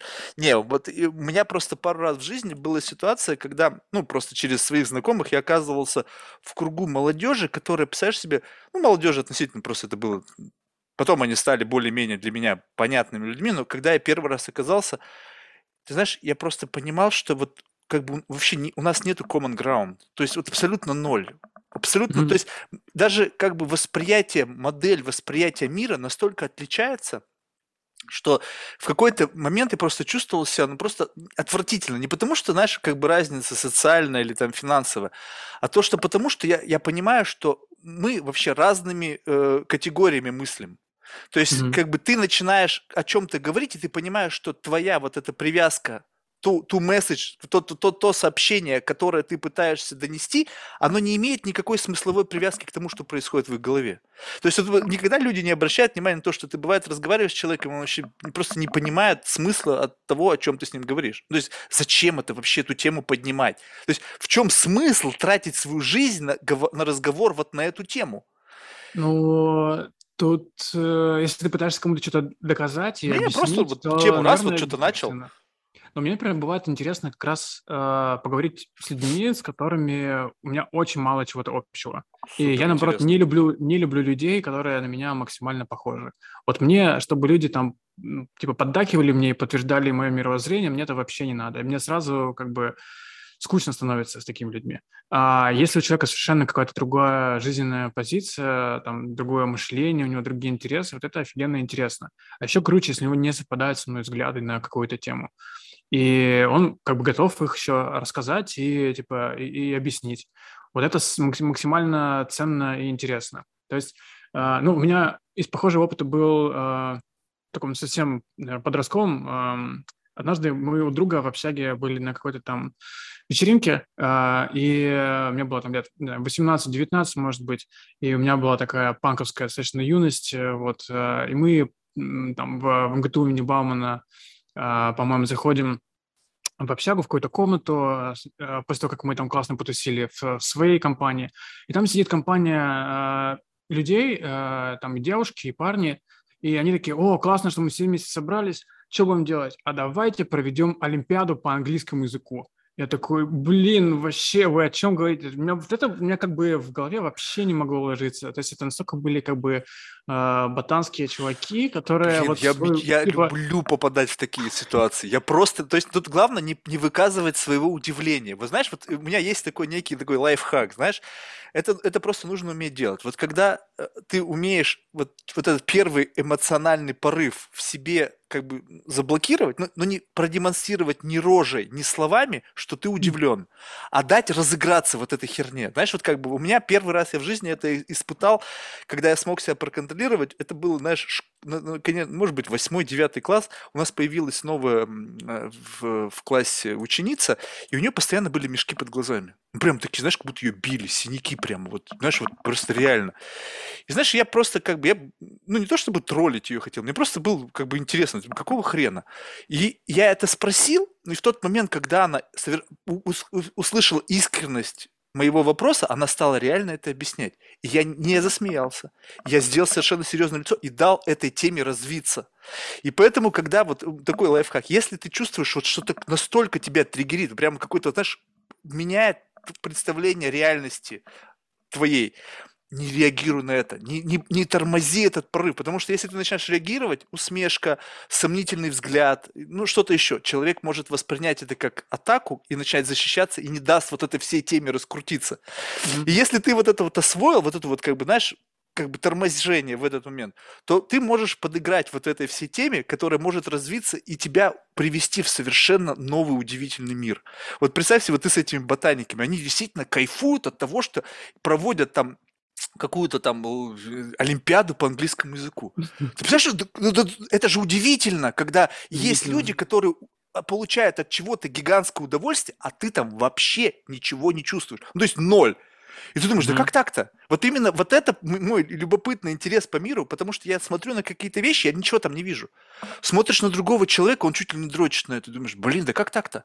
Ну что вот в этом, почему я на это смотрю и абсолютный ноль, а у него это есть. Если ты дашь как бы вот человеку возможность попытаться объяснить, вот прямо вот вы, вычленить вот эту вот как бы вот это вот ядро. Просто проблема в том, что большинство людей сами объяснить не может, почему им это нравится. Однажды mm-hmm. я человеку, фанату Моргенштерна спросил, я говорю, слушай, объясни, что тебе в нем нравится. Без троллинга. Просто искренне любопытно. Вот почему ты считаешь, что это классно? Не, я не пытаюсь оспаривать это. Просто дай мне создать для меня common ground, где бы те же самые референтные группы, плюс через другие ценности, через похожие ценности, мы бы, я бы смог на себя вот это настроить. И поэтому это любопытно. Я с тобой сто процентов согласен. Чем более отличается от тебя твой собеседник, прям вот до, вот до, до какого-то ну, уровня даже безумия, тем ты больше получаешь удовольствие. Mm. Ну, ну, опять же, ну, понимаешь, разные люди. Вот абсолютно не все так э, этого ищут. Вот у меня есть э, знакомые, которые им сильно некомфортно, если не оказываются ну, там, в беседе с людьми, которые не разделяют их точку зрения. То есть, если их не поддерживают, им плохо от этого. То есть, если они встречают человека, кто там по политическим взглядам, там, по каким-то религиозным, по, там, по вкусовым, вот отличается от них, они агрятся, они могут там расстроиться и не хотят с таким человеком общаться. И а кто, кому-то интересно другое. Но мне кажется, на самом деле, что вот люди, которым интересно другое, вот просто экзотика, да, а это не такая уж большая группа на самом деле.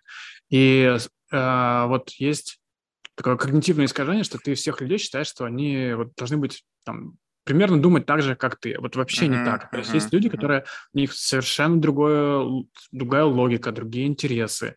И мне кажется, если это принимать, то как бы гораздо легче и там, интереснее живется.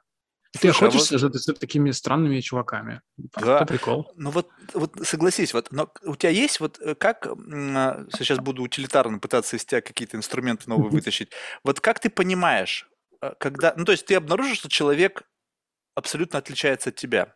И здесь два пути. Первый путь. Ты сомневаешься в то, что с человеком можно показать ему альтернативную точку зрения, потому что он может оказаться вот таким, как ты описал, что он не готов услышать альтернативную или какую-то там оппозиционную точку зрения по отношению к его мировоззрению. Он может закрываться, обижаться, агрессивно себя вести и так далее. И, и поэтому с таким человеком лучше как бы прикинуться отзеркалить его, сказать да-да-да, но в тот же момент попытаться максимально раскрыть. То есть ты как бы не, не, не проявляешь себя, но в ту же игру играешь. То, скажем так, ты выставил фасад, который соответствует, отзеркаливает идеологию этого человека для того, чтобы он чувствовал себя в безопасности. А внутри потихоньку начинаешь из него извлекать вот эти элементы отличительные, которые тебя обогащают. И как бы по сути ты получаешь такой как бы неполноценный секс, а просто какой-то такой легкий петинг. Вот. А, а, а если... А, но бывает так, что человек, вот когда, как ты, который ему наоборот любопытно услышать альтернативную точку, то есть он ты как бы э, интересно посмотреть, и, и человек готов в эту игру выиграть. То есть вот как ты чувствуешь, вот какой вот есть элемент протестировать, как ты понимаешь сходу, готов человек в эту историю впрыгнуть, либо не готов. С ним маскироваться, либо открыто идти сразу же и показывать, какая что у тебя есть в голове что-то совершенно новое. Слушай, блин, вот, э, вот это сложный момент. И я часто в эту игру проигрываю. Э, я начинаю за, зарубаться с людьми, с которыми не стоило бы зарубаться, потому что ну, как бы для них это оказывается не интеллектуальный поединок, да, а это атака на их какие-то глубинные убеждения, mm. они из этого расстраиваются. Вот. А я в этом плане очень подвижный. То есть э, я иногда играю, знаешь, в адвоката дьявола и защищаю даже не какую-то свою там ключевую точку зрения, а я хочу человека как бы разодорить, чтобы он свою... Э, ну, как бы мы поупражнялись в аргументации, в риторике, да, и мы как бы... Когнитивный фитнес. Да, вот, и, и это интересно. Э, как определить, вот, готов человек на спарринг интеллектуальный, или он прям типа глубоко во что-то верит, и для него это там какая-то такая ключевая точка ли, личности его. Блин, фиг знает. Э, ну, я, я это не умею делать, и я много ошибаюсь э, вот в таких решениях. Ты знаешь, как я в последнее время вот существенно ошибся в этом? То есть э, в последнее время, ты, наверное, заметил, много стало, люди стали много говорить о медитациях, там, mindfulness, вот эта вся тема. Я думал, в какой-то степени, по сути, очень сильно заблуждался, что если человек занимается подобными практиками, то, по сути, mm-hmm. у него должна быть от, от, отсрочена точка кипения. То есть это красная линия, mm-hmm. когда человек переходит вот из этого состояния просто какого-то, не знаю, как, как, из такого, может быть, чуть более интенсивного общения в состоянии закипания. И я думал, mm-hmm. что вот ну эти-то люди стопудово готовы впрыгнуть вот в эту историю, потому что они мышца прокачана, у них есть хорошее терпение, они способны высказывать свою точку зрения, не переходя на эмоциональные, эмоциональные все эти темы. Что ты думаешь? Казалось, э, bullshit. То есть все, кто мне попался, и я подумал, что можно здесь потыкать, в какой-то момент времени начинали закипать и говорили, Марк, ты мне там 50 раз один и тот же вопрос задаешь, а потому что я не слышу ответа. И знаешь, либо прям чувствовать начинаешь, что начинается какой-то странный разворот, чувствуются какие-то нотки либо угасания интереса, либо агрессии. Mm.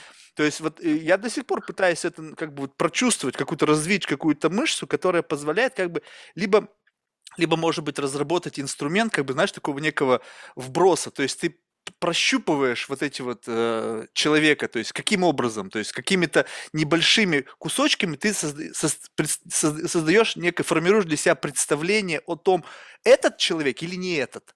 Но до сих пор а... слишком много ошибок.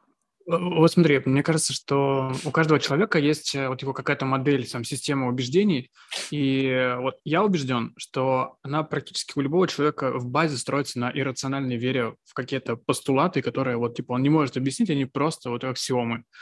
Вот. Uh-huh. И, возможно, готовность человека обсуждать, она зависит от того, насколько глубоко лежат вот эти аксиомы. А то есть не на поверхности, типа там ну, не знаю, Бог есть или нет. Бог есть просто, и все. Это не обсуждается, и даже спорить тут о, о нечем. Если ты в этом сомневаешься, то ты вообще... Да, но это самое очевидное. Представь себе, что ты классно, вот мне нравится, что нравится, то, что ты, ты вот именно в моей теме. Но представь себе, ты сказал на поверхности, а представь себе, что вот эта поверхность, назовем это неким коридором, да, то есть мы можем с тобой вместе идти и беседовать по этому коридору, но вдруг когда на поверхности все понятно, бум, и мы сразу уперлись, Бога нет, и как бы все, мы, мы никуда не идем, мы уже встали. А представь себе, что мы с тобой идем, идем, идем, и раз, то есть у нас складывается классная беседа, и мы с тобой вдруг во что-то уперлись. Ну, то есть я вижу, что там еще идти идти. А ты встал, и ты начинаешь тормозить. Неожиданно. То есть ничего не предрекало этой экстренной остановки, но вдруг мы встали. И ты как бы начинаешь говорить, слушай, там еще что-то есть, давай туда сходим. Ты говоришь, нет, все, я стоп. Не, Блин, кажется, вот, ну э, там еще что-то уже... есть. И он начинает говорить, что как бы, да нет, я тебе ответил. У меня такая заруба была с некими венчурными капиталистами, когда я попытался задать им вопрос, что такое профессионал в венчурном бизнесе? Ну, профессионал в венчурном бизнесе это тот, кто показывает лучше, чем рынок, ну, чем среднестатистический, и все. А как бы дальше, что там это как бы возможно лотерея, как бы еще что-то, как бы не было вот этого ответа полноценного. Меня он не устраивает, потому что если ты как бы повезло, не повезло, и 98% на провал закладывается, как бы я что-то не понял, а как это устроено тогда? Где вот, ну представь себе, ты приходишь к доктору, и он тебе говорит, слушай, ну с 98% вероятности на провал я тебе вырежу аппендицит. Ты пойдешь к такому доктору? Что-то как-то тут не совсем складывается. А здесь, в инвестиционном бизнесе, вроде как бы это нормально. Потому что вот так устроен рынок. Но сейчас не применительно к этому. Вот об этом коридоре. Вот когда ты бум, раз и наткнулся. Вот, вот тут вот это неожиданно. Тебе казалось, что человек другой. И мы уже с ним куда-то отправились. И тут раз и стоп. Ну, вот просто начиная с определенной глубины, человек может э, сам увидеть вот свой вот этот иррациональный непроницаемый уровень и такой, да, блин, вот у меня есть э, такое убеждение, я его обсуждать э, не готов. Но он его, знаешь, как-то интроспективно понимает, что вот у него есть вот эта иррациональная часть, что она не просто какая-то там истинная абсолютная инстанция, это типа по законам природы нельзя это обсуждать. Он говорит, вот для меня это сакральное, я не хочу это обсуждать, не хочу вот эту свою моральную часть пересматривать, вот давай типа не будем ее трогать. Блин, ну это, а... это, это уважительный ответ, понимаешь? Вот если да. бы так отвечали, я бы еще как бы принимал это, потому что я понимаю, что иногда лучше вот это, это же здорово, когда человек в состоянии да. признать, я могу, может быть, здесь не слишком глубок быть, но, но вот этот вот вот этот постулат, который, за, на котором я зафиксировался, он держит вот это джанго, и я буду лучше продолжать жить с этим джанго, нежели сейчас ты вытащить этот кирпич, это все нахер сверху повалится. Такое объяснение я приму, я скажу, окей, я понял, ты достиг но, какого-то дзена эмоционального. Но, да, но это возможно сделать только уже, когда этот уровень достаточно глубоко находится. То есть, если он находится на поверхности, его нельзя осознать, что он вообще в принципе есть. Ты считаешь, что это как бы правда жизни, и тут э, как бы если ты не согласен, то ты просто не прав, и все. Тут не, нечего обсуждать. А тут человек э, обладает как бы, достаточным интеллектом для того, чтобы в себе разобраться и понять это. Вот вообще, например, ты говорил, там, почему там люди некоторые могут объяснить, что им нравится, а некоторые не могут. Это тоже зависит от э, интеллектуального развития, да. И, например, почему там кто-то ест пиццу, да, говорит, вот вкусно или невкусно, а другой говорит, вот вкусно, потому что я там чувствую остринку какую-то, вот мне нравится там сладкий медовый, там барбекю соус, а вот тесто там толстовато, я бы хотел, там, чтобы корочка была тонкая и поджаристая, да. Mm-hmm. Это какой-то уровень анализа, на который человек способен, вот своим интеллектуальным способностям или нет. Также с жизнью, да, кто-то говорит, что вот это так просто, потому что не задавай вопросы, дурацкие. А кто-то, кто-то как бы анализирует и рефлексирует на это. На это. Ну, эм, некоторые люди готовы при натыкании на иррациональное э, как бы это анализировать. То есть для них это тоже челлендж. Типа, блин, вот э, я думал, что я действую логично, а на самом деле оказалось, что у меня тоже есть какой-то постулат, который я вот типа, пересматривать не готов. И э, если у него какая-то база, интеллектуальный ресурс есть для этого, то он может это пересмотреть. И потом ты вернешься к этому человеку через год с разговором, и он тебе сам предложит, типа, блин, я вот пересмотрел свою позицию, но это, это редко, блин, это, это люди, вот, их, вот их мало. Действительно. То есть я... не нужно ожидать, что так всегда будет. Ты знаешь, вот я бы могу как сказать, то есть это мало в том плане, что а, как бы, вот согласись, вот у нашего разговора в целом, без относи... представь себе, что вот как бы, вот просто задумайся, вот если вдруг это кто-то сейчас слушает, ну, потом будет слушать, mm-hmm. вот будут ли они выхватывать вот этот флейвор, о чем мы с тобой говорим? Ну, то есть, вот согласись, у нас же у этого разговора есть определенный флейвор. То есть, но как-то так сложилось, что ты об этом думал, и я об этом думал. Но я убежден, что многие люди, они тоже способны на подобную дискуссию, просто в их мире, в их компании, в их социуме просто нету поводов, чтобы вообще, в принципе, на эту тему говорить. Ну, то есть, как бы, если все говорят о чем-то другом, то иногда, как бы, хочется человека, ну, как бы, пойдем на мой аттракцион вот как бы я убежден, что тебе понравится, потому что я в тебе это чувствую. Скатаемся туда. И есть люди, которые вот готовы сходить туда, на этот аттракцион, и, и ну, иногда бывает, что им не нравится, да, скажут, о, нет, не мое. А есть люди, mm-hmm. которые просто не хотят туда идти. То есть вот как бы, знаешь, они не дают возможности себе вот как бы переключиться на другой mindset. Как бы, когда ты в состоянии доводить ситуацию до абсурда. Ну, то есть вот до такого mm-hmm. состояния, когда абс- через абсурд ты приходишь к пониманию, ну, не, не то чтобы истины, потому что она никогда не истина, но, по крайней мере, новой глубины. Что и, и вот так тоже возможно. И вот так можно исказить загнуть реальность, когда мы смотрим на что-то вот с такого нестандартного угла обзора. И многие говорят, что это некая смелость. Но я почему-то не считаю, что это смелость, это скорее как бы какое-то странное любопытство. И оно совершенно не модное. Как бы вот, вот почему. Потому что это не модно, туда поэтому никто и не ходит. В этом нету плюсов, трендов, ты на этом социальных очков не срубишь. Шизиком можешь, ну, как бы тебя могут обозвать, а вот как бы плюсов в этом нет. Ну, эм, во-первых, как бы, ну, если кто-то не готов туда идти, ну и пофиг на них, ну, пускай они не идут. Ну, как бы мне вообще дела до них особо нет. Мне интересно, как бы, что с моей жизнью происходит. А, но если кто-то не хочет, кому-то неинтересно, я, типа, не буду, знаешь, типа, нет, нет, пойми, нет, давай поговорим не, не, не то, чтобы давить, нет, просто пригласить. А, да просто плевать, вот не хочется, ну, есть миллиарды там других людей. Э, если нет никого, то мне и саму собой интересно в целом. А, так как бы плевать вообще. А дальше то, что есть люди, которым там интересно это, но они из-за среды своей не могут. Вот на самом деле, вот большинство людей, с кем мне там было интересно пообщаться, они не из какой-то, знаешь, супер интеллектуальной среды там профессоров э, теологии и патологоанатома, а, где они вот получили такой контекст детства и вот выросли в такой супер интересной, необычной среде. Это были люди, которые свою среду преодолели. То есть они вот были белой вороной, они там были в каком-то неблагополучном поселке, росли, и теперь э, вот, несмотря на это, они стали там кем-то, вот, и у них э, свой особый путь сложился, травмированность э, как бы добавляет интереса к личности. Mm. Вот. Поэтому ну, такие люди находятся, по жизни их не супер много будет, но вот с такими людьми интересно поговорить. Но это, знаешь, это, опять же, интересно не абсолютно, не для всех. То есть, если кому-то это не интересно, да вообще нормально. То есть, ну, или кто-то считает там шизиком, ну, да, да вообще плевать. То есть, не, ну это, это понятно. Настолько... Просто, понимаешь, вот я лично испытываю дефицит подобного общения. Почему? Я объясню так, что да, у меня нет проблем, как бы у меня нет комплекса одиночества, я прекрасно сам себе собеседник, да, ну, условно, вот, особенно, как бы, когда просто действительно больше некого, не с кем поговорить. Вот. Но иногда я испытываю необходимость такого общения. Почему? Потому что собеседник, который способен поддержать подобного формата беседу, это как, как некий ну, то есть эм, я рассматриваю, ну, сейчас, может быть, очень цинично прозвучит, но представь себе, что вот это то, от чего ты можешь оттолкнуться. Вот представь себе, mm-hmm. что ты находишься в каком-то состоянии, в котором ты не, ну, от себя ты не можешь оттолкнуться, потому что ты достиг определенного вот глубины понимания, и все, ты, ты ну, как угодно от себя ты отталкиваешься, все, безвоздушное пространство, ты не можешь придать себе какого-то движения. И тебе mm-hmm. нужен кто-то, и вот тут бывает так, что ты за человека зацепился, и он тебе дает как будто вот новую глубину. Вот раз и отскочил от него, и ты куда-то глубже чуть-чуть движешься.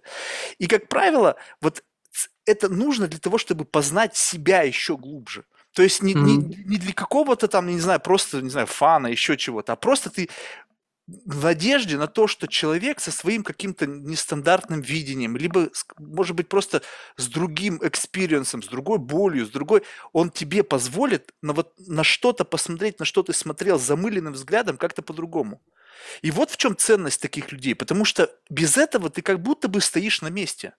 То есть ты как бы, как будто бы, это странный такой как бы разговор о развитии, да, то есть как, как бы, развитие чего? Я не могу сказать, что я какие-то скиллы в себе развил, я стал умнее, у меня операционный бизнес стал лучше, еще что-то. Я развиваю что-то, что совершенно, может быть, даже непримиримо для мира, скажем так, бизнеса, либо каких-то таких, знаешь, лайфстайл коммуникаций. Это, это именно применимо в общении с такими людьми.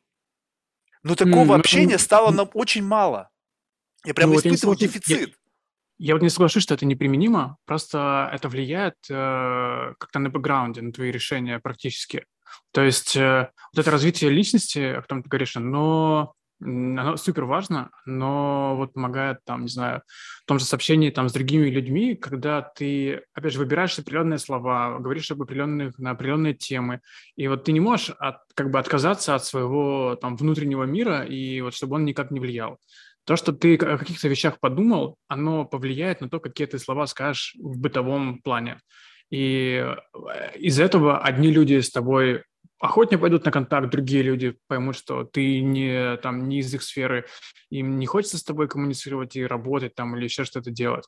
Но все равно вот эта внутренняя работа, она, как бы, она, она точно влияет. Развитие личности, оно важно. И если у тебя этого развития личности не будет, просто люди, у которых эта личность э, развита, они будут чувствовать это, и они, как бы, ты более крутые ресурсы в обычном там физическом мире практическом не получишь. Ну, вот, а ты знаешь, что... мне кажется, вот тут, извини, что перебиваю, просто мне кажется, давай еще на один этаж глубже. Вот представь себе, что ты, я сейчас не буду говорить о том, что вот я что-то познал, но представь себе, что на таком среднестатистическом уровне, уже, на, на скажем так, на общение, да, я всегда знаю, что нужно сказать. Ну, то есть, если я не вот здесь, не вот в этой роли, да, когда Марк, который просто прогоняет весь bullshit, который в голове есть в качестве testing а, да, гипотезы вот всяких разных, чтобы потом их применить в реальной жизни, чтобы не ошибаться, то ты уже в общении, скажем, достиг определенного уровня понимания, ты знаешь, с кем можно что-то говорить, с кем нельзя, что нужно сделать, чтобы человек чувствовал. То есть вот какой-то вот этот слой ты уже прочувствовал. И в принципе ты можешь быть таким, каким тебя ожидают. Это игра стопроцентно, это лицемерие, я не такой, какой я есть, но я просто знаю, что так надо плыть в этом мире. Но mm. иногда хочет сбросить вот этот весь экзоскелет из такого социально одобряемого портрета и пойти в совершенно другой путь, когда не, мы не заморачиваемся на вот эти все штуки, и вот здесь вот это общение включается. То есть с точки зрения как бы, да, ты правильно сказал, но такое ощущение, что этот этап уже прошел. То есть меня уже интереса на вот том этапе, когда ты просто какие-то коммуникативные скиллы нарабатываешь, и ты лучше понимаешь людей, эмпатию включаешь, выключаешь и так далее. Это уже как будто бы вагон ну, там, пятый. Мне кажется, это никогда не, не достигается предела. Знаешь, это мудрость, мне кажется, называется. Это да, но это, если ты в этом бабле находишься, то есть если ты вдруг резко перескочишь на уровень Билла Гейтса, там тебе будет не дохватать этих вот э, коммуникативных скиллов. Но если ты, допустим, mm-hmm. не растешь, вот, допустим, мне ну, просто пока нету двигателя, который меня бы перебросил куда-то вверх. И сам факт того, что я в бизнесе общаюсь с людьми, которые там до 50 этажей выше меня живут, оттуда есть определенный набор Конечно. коммуникативных навыков, который мне как бы с запасом на 5 этажей вперед позволяет общаться. Там mm.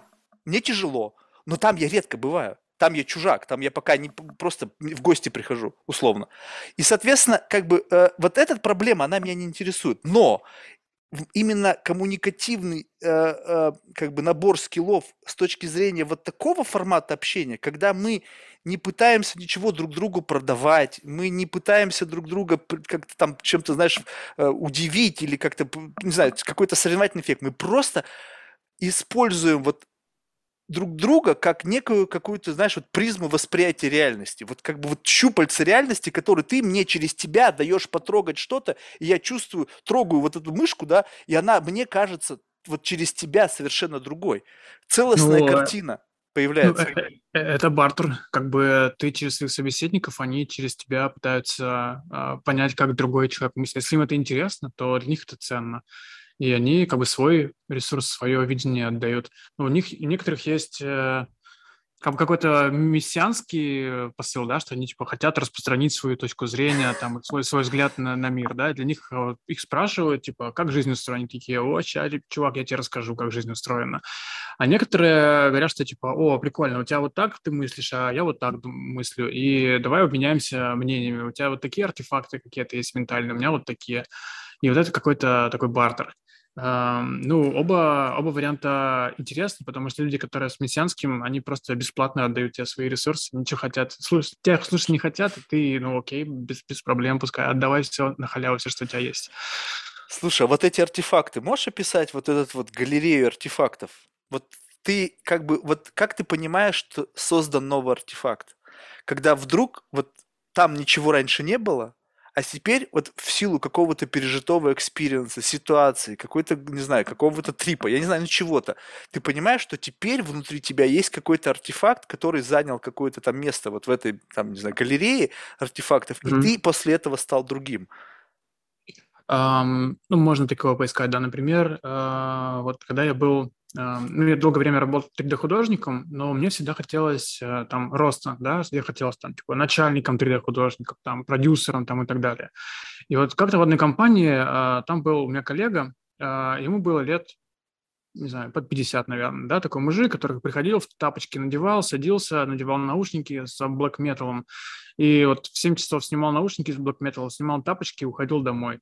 И я вот спросил, ну, типа, ну как же так вот, типа, вот ты не хочешь, ты сколько там, 20 лет уже там это делаешь, тебе не хочется что-то другое делать? она скажет, что в смысле вообще, мне все устраивает, мне прикольно вот так, как я сейчас есть. И вот это для меня было прям такой mind-blowing, потому что я понял, что вот есть человек, который вообще по-другому, как, чем я думаю. То есть ему, ему не хочется, для него это не цель, для него это не ценно рост какой-то там карьерный. То есть, и у меня не было к нему какого-то там, типа, не знаю, дизреспекта или жалости, за что вот он низшее существо, там, безвольное, да. А я такой, вау, у чела вообще другая, другие ценности в жизни ему вот как бы по-другому все интересно. И вот это для меня было таким толчком а, просто к осознанию того, что люди, не, не все люди такие, как я. Вот на, на, на самом, самом базовом уровне.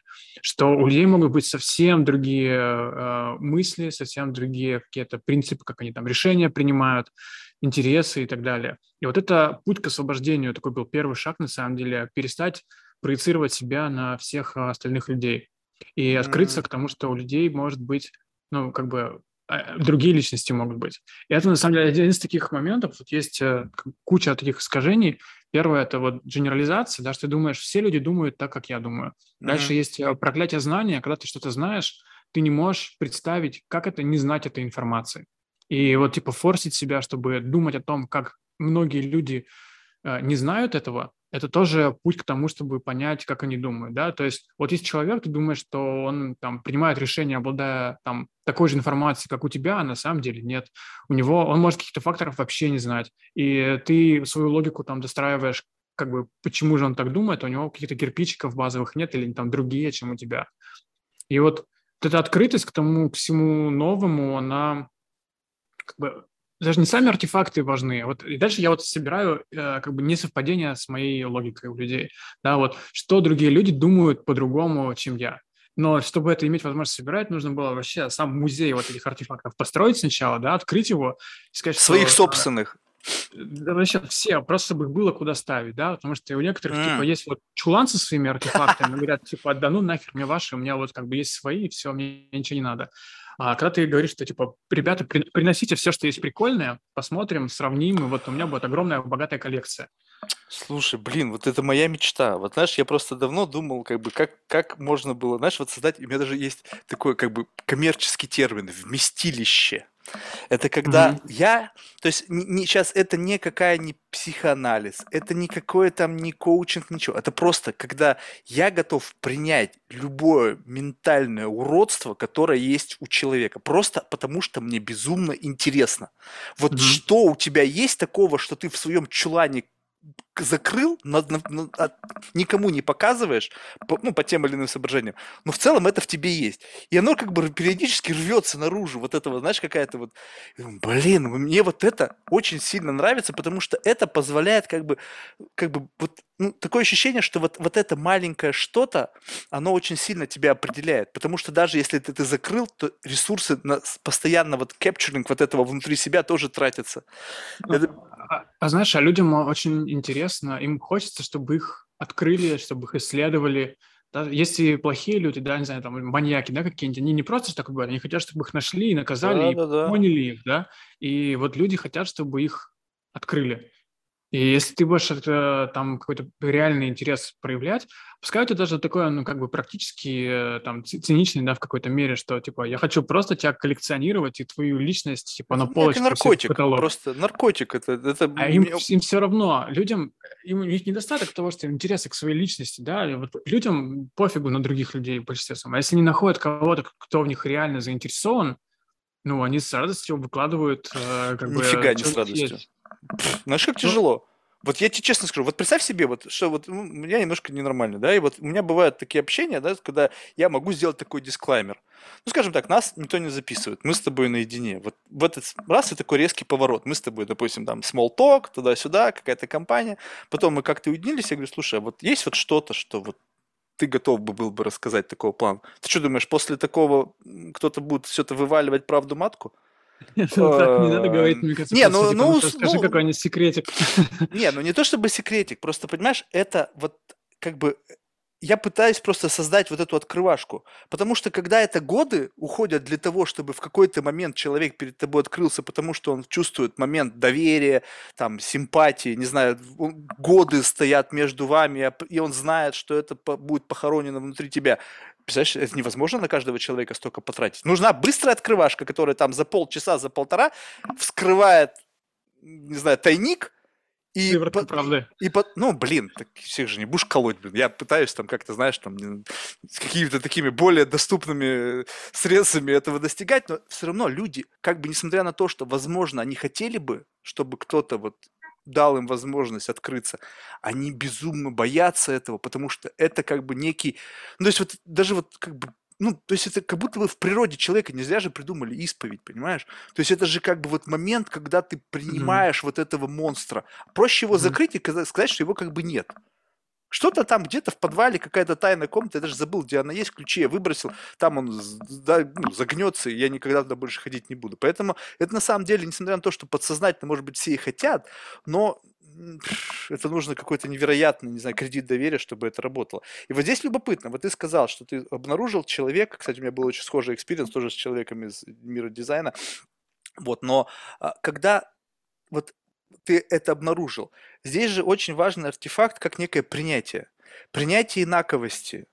Вот, вот когда ты как бы выключаешь свое мерило, то есть ты перестаешь на, лю- на людей набрасывать свое вот это вот э, как бы вот слепок реальности, и ты понимаешь, что он может быть другим. Но вот исходя из этого, ты же понимаешь, что если двигаться в этой как бы вот парадигме, то в конечном итоге совершенно не важно, какой человек. Ну, то есть понимаешь, что если мы выключили до нуля, погасили наше мерило выключили как бы вот наши вот эти все морально-этический компас в отношении другого человека, в отношении себя оставили. То есть совесть лучший контролер, мы навигацию нашей жизни проводим по этому компасу. Но угу. ты же не можешь, если ты говоришь, что мне я не хочу набрасывать свое восприятие мира, вот эту клишеобразную модель, на другого человека. Соответственно, ты должен выключить это. А тогда получается так, что в какой-то момент совершенно не важно, что за человек. Ну, Потому что совсем. ты готов его принять любым. А, ну, вот, вот не совсем. Мне, мне не важно, какой человек, а, знаешь, с каким он знаком, там, плюс или минус, какая у него там направленность вектора. Мне важно, чтобы человек был там глубокий по модулю. А есть люди, люди различаются в том числе по глубине своей личности. И если человек, ну, ничего из себя не представляет, он вообще где-то просто вот обитает на поверхности, ни о чем не думает, а, но с таким человеком как бы неинтересно. Он типа мелкий негодяй, либо просто обычный добропорядочный гражданин, о чем с ним говорить? Особо, особо не о чем будет, да? Но если у человека есть э, реально какая-то драма, да, в, в, в жизни, в его там, восприятии, вот, вот это интересно. И вот поэтому по модулю глубины личности люди, мне кажется, все-таки сильно отличаются а сколько ты готов энергии потратить? Ну вот скажем так, вот ты приводишь пример человека. Вот у меня даже часто, даже вот в рамках такого experience а, да, иногда бывает вот чуть-чуть сковырнешь какой-то защитный слой, там краску, и там повалились самородки. Блин, думаешь, богатство, а не находка человека. А бывает так, что ты роешь, роешь, котлован уже глубиной в километр, столько сил потратил, и там на дне что-то вдруг блескнуло. И как бы это что-то, оно как бы, ну, ну да, ты в конечном итоге что-то, хоть что-то получил. То есть, в принципе, в, в, если рассмотреть так, что внутри каждого человека можно сколько-то чего-то рассмотреть, в конечном итоге там до чего-то докопаться интересного можно, вопрос другой, каков КПД? Будет ли оплачивать твоя находка весь тот энергозапас, затрат на поиск вот этого чего-то в этом человеке. И вот здесь вот для себя, вот ты вот как определяешь, вот сколько ты в глубину идешь, прежде чем поймешь, что там ничего нет? Очень мало. Ну, Мало? то есть, если меня не цепляет, то я скорее быстро отказываюсь от общения. И если мне, я, я не вижу, ну, это такой, вот мне кажется, что это тоже не очень хороший э, такой подход человеческий, да, потому что я очень э, как бы э, э, эгоистично в этом плане подхожу к общению. То есть, если я не вижу, если, да, потребительский, именно так и есть. То если я не вижу для себя профита от общения, то, ну, как бы я просто быстро его прекращаю. Но профит может быть долгосрочным, да, то есть э, не то, что прямо сейчас помоги мне там познакомиться с этим человеком, скидку получить, да, какую-то. Когда ты просто помогаешь человеку, ты закладываешь, что в будущем, возможно, он как-то может тебе тоже быть полезен. И ну, иногда стоит просто там потратить там час своего времени с кем-то поговорить, а, потому что редко бывает, ну, по крайней мере, вот на моем, не знаю, с таксистом я сейчас говорить особо не буду, да, но просто, ну, я, я не думаю, что про какая-то ну, он даст, даст мне какую-то новую информацию, но я не уверен, что я ее смогу применить как-то. Это будет просто... Ну, я с ним соглашусь, там не соглашусь, да. Человек, который хотя бы хоть какие-то предпосылки имеет к тому, что там может быть что-то интересное, да, ну, я проведу разведку.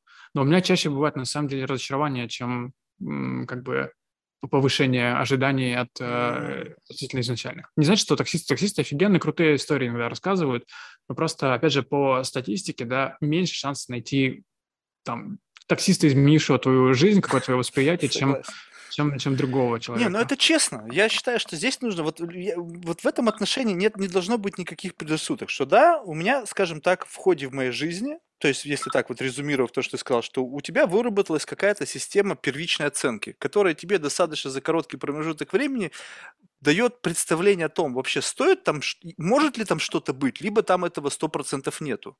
Но mm-hmm. вот ты знаешь, что самое удивительное, что я в какой-то момент времени, то есть э, стал обнаруживать одно, как бы вот какое-то странное искажение. Вот представь себе, что вот это что-то, вот это что-то, это совершенно непредсказуемая вещь. Вот, допустим, садишься разговаривать с человеком, который по всем критериям, таким как обще, общепризнанным, кладет знаний. Ну, прям вот кладец, там, какой-нибудь профессор Гарварда, там, не знаю, еще что-нибудь. Ну, не принципиально, супер бизнесмен, еще что-то. Но то, что ты пытаешься раскопать, оно никак с этим не связано. Вот его ну, бэкграундом, и... его профессиональной жизнью. Вообще, это, это либо есть, это вот какой-то вот какой-то странный вот образ мышления, который вот он либо есть, либо его нету. Я не могу вычленить атрибутику, которая 100% мне бы могла вот, вот такого быстрого, знаешь, скоринга сказать, есть это у человека или нету. Вот в чем тупик. Um, мне кажется, что вот есть, знаешь, в инвестициях такое понятие, как FOMO, называется mm-hmm. Fear of Missing Out, да, mm-hmm. что ты что-то там упустишь. Да, вообще, всех как бы денег не заработаешь, всех крутых, крутых людей на подкаст не позовешь. Э, ну, кого-то ты упустил, что-то потерял в жизни, да, вообще плевать на это. То есть главное, мне кажется, хуже, если ты там выбрал неуда- неудачного человека, вложил в него ресурсы, и он тебе ничего не дал, и ты понял, что ты зря потратил свое время и, там, и, и, и внимание. А то, что ты что-то там упустил, ну, окей, их таких людей бесконечное количество, э, за запас. Э, и, ну, типа, не такой набор у тебя будет в жизни, ну, другой. А в целом жизнь особо смысла не имеет, и поэтому результат как бы никто, никто не будет оценивать э, в конце, насколько ты крутой себе собрал пантеон вот этих извращенцев. Да уж. Знаешь, я, кстати, вот это отношусь, вот честно скажу, у меня как бы вот, если так вот как бы проанализировать, я не считаю, что вообще, в принципе, ни одна из бесед была неудачной. Потому что если у меня не складывался диалог, это, это я считаю своей проблемой. То есть получается, что я не в состоянии вот как бы подстроиться. То есть если я вижу, что, ну, когда человек, беседа льется легко, там никакой нагрузки нету. То есть ты говоришь и говоришь, ну, как ты получаешь удовольствие, какой-то обмен информациями. Да, бывает так, что тебе приходится что-то делать для того, чтобы вот эта музыка играла.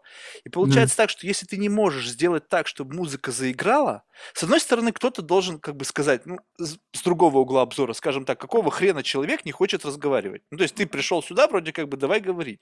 Но уберем этот фактор, потому что никто никому ничего не должен. Mm-hmm. Получается так, что вот тут можно какой-то вот новый какой-то способ, вот какая-то новая мышца, которая позволяет тебе максимально подстраиваться, как-то вот уловить вот, вот эти триггеры человеческие, которые заставят его рот зашевелиться.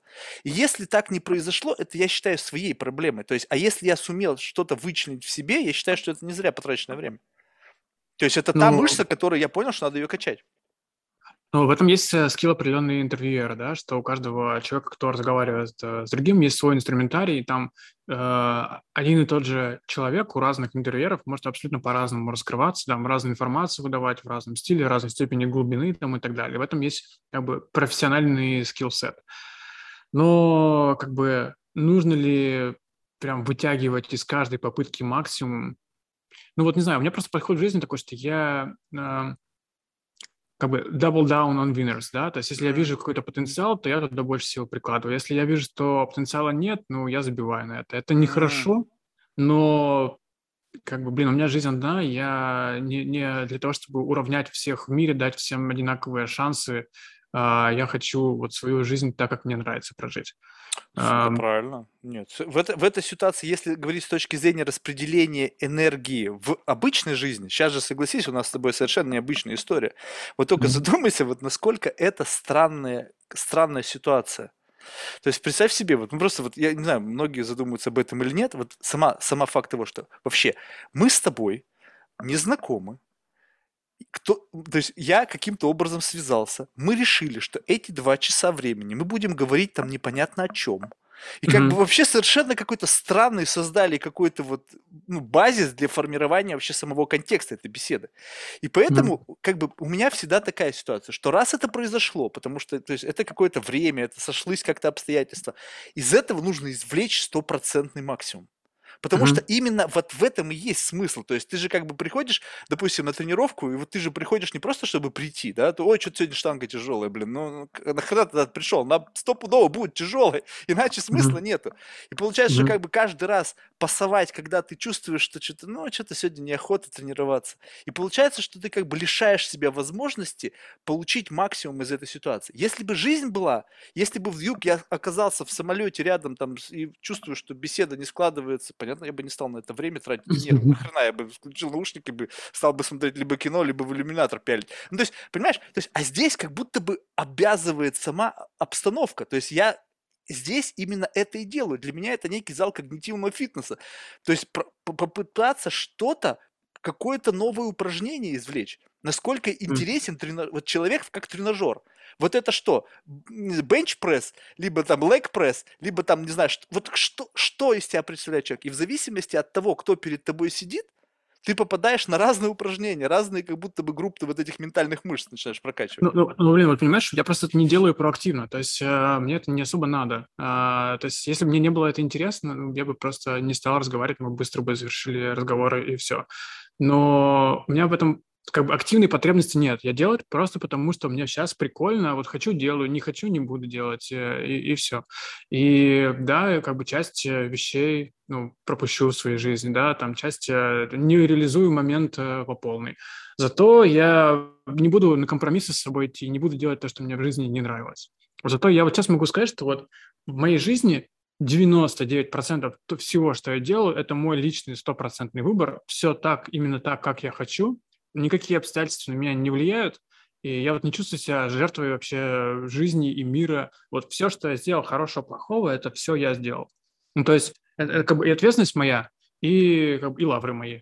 А, понятно, что там люди мне какие-то помогали, да, но они помогали мне, потому что я какие-то другие вещи раньше делал, да, потому что я вот тот, кто, кто я есть.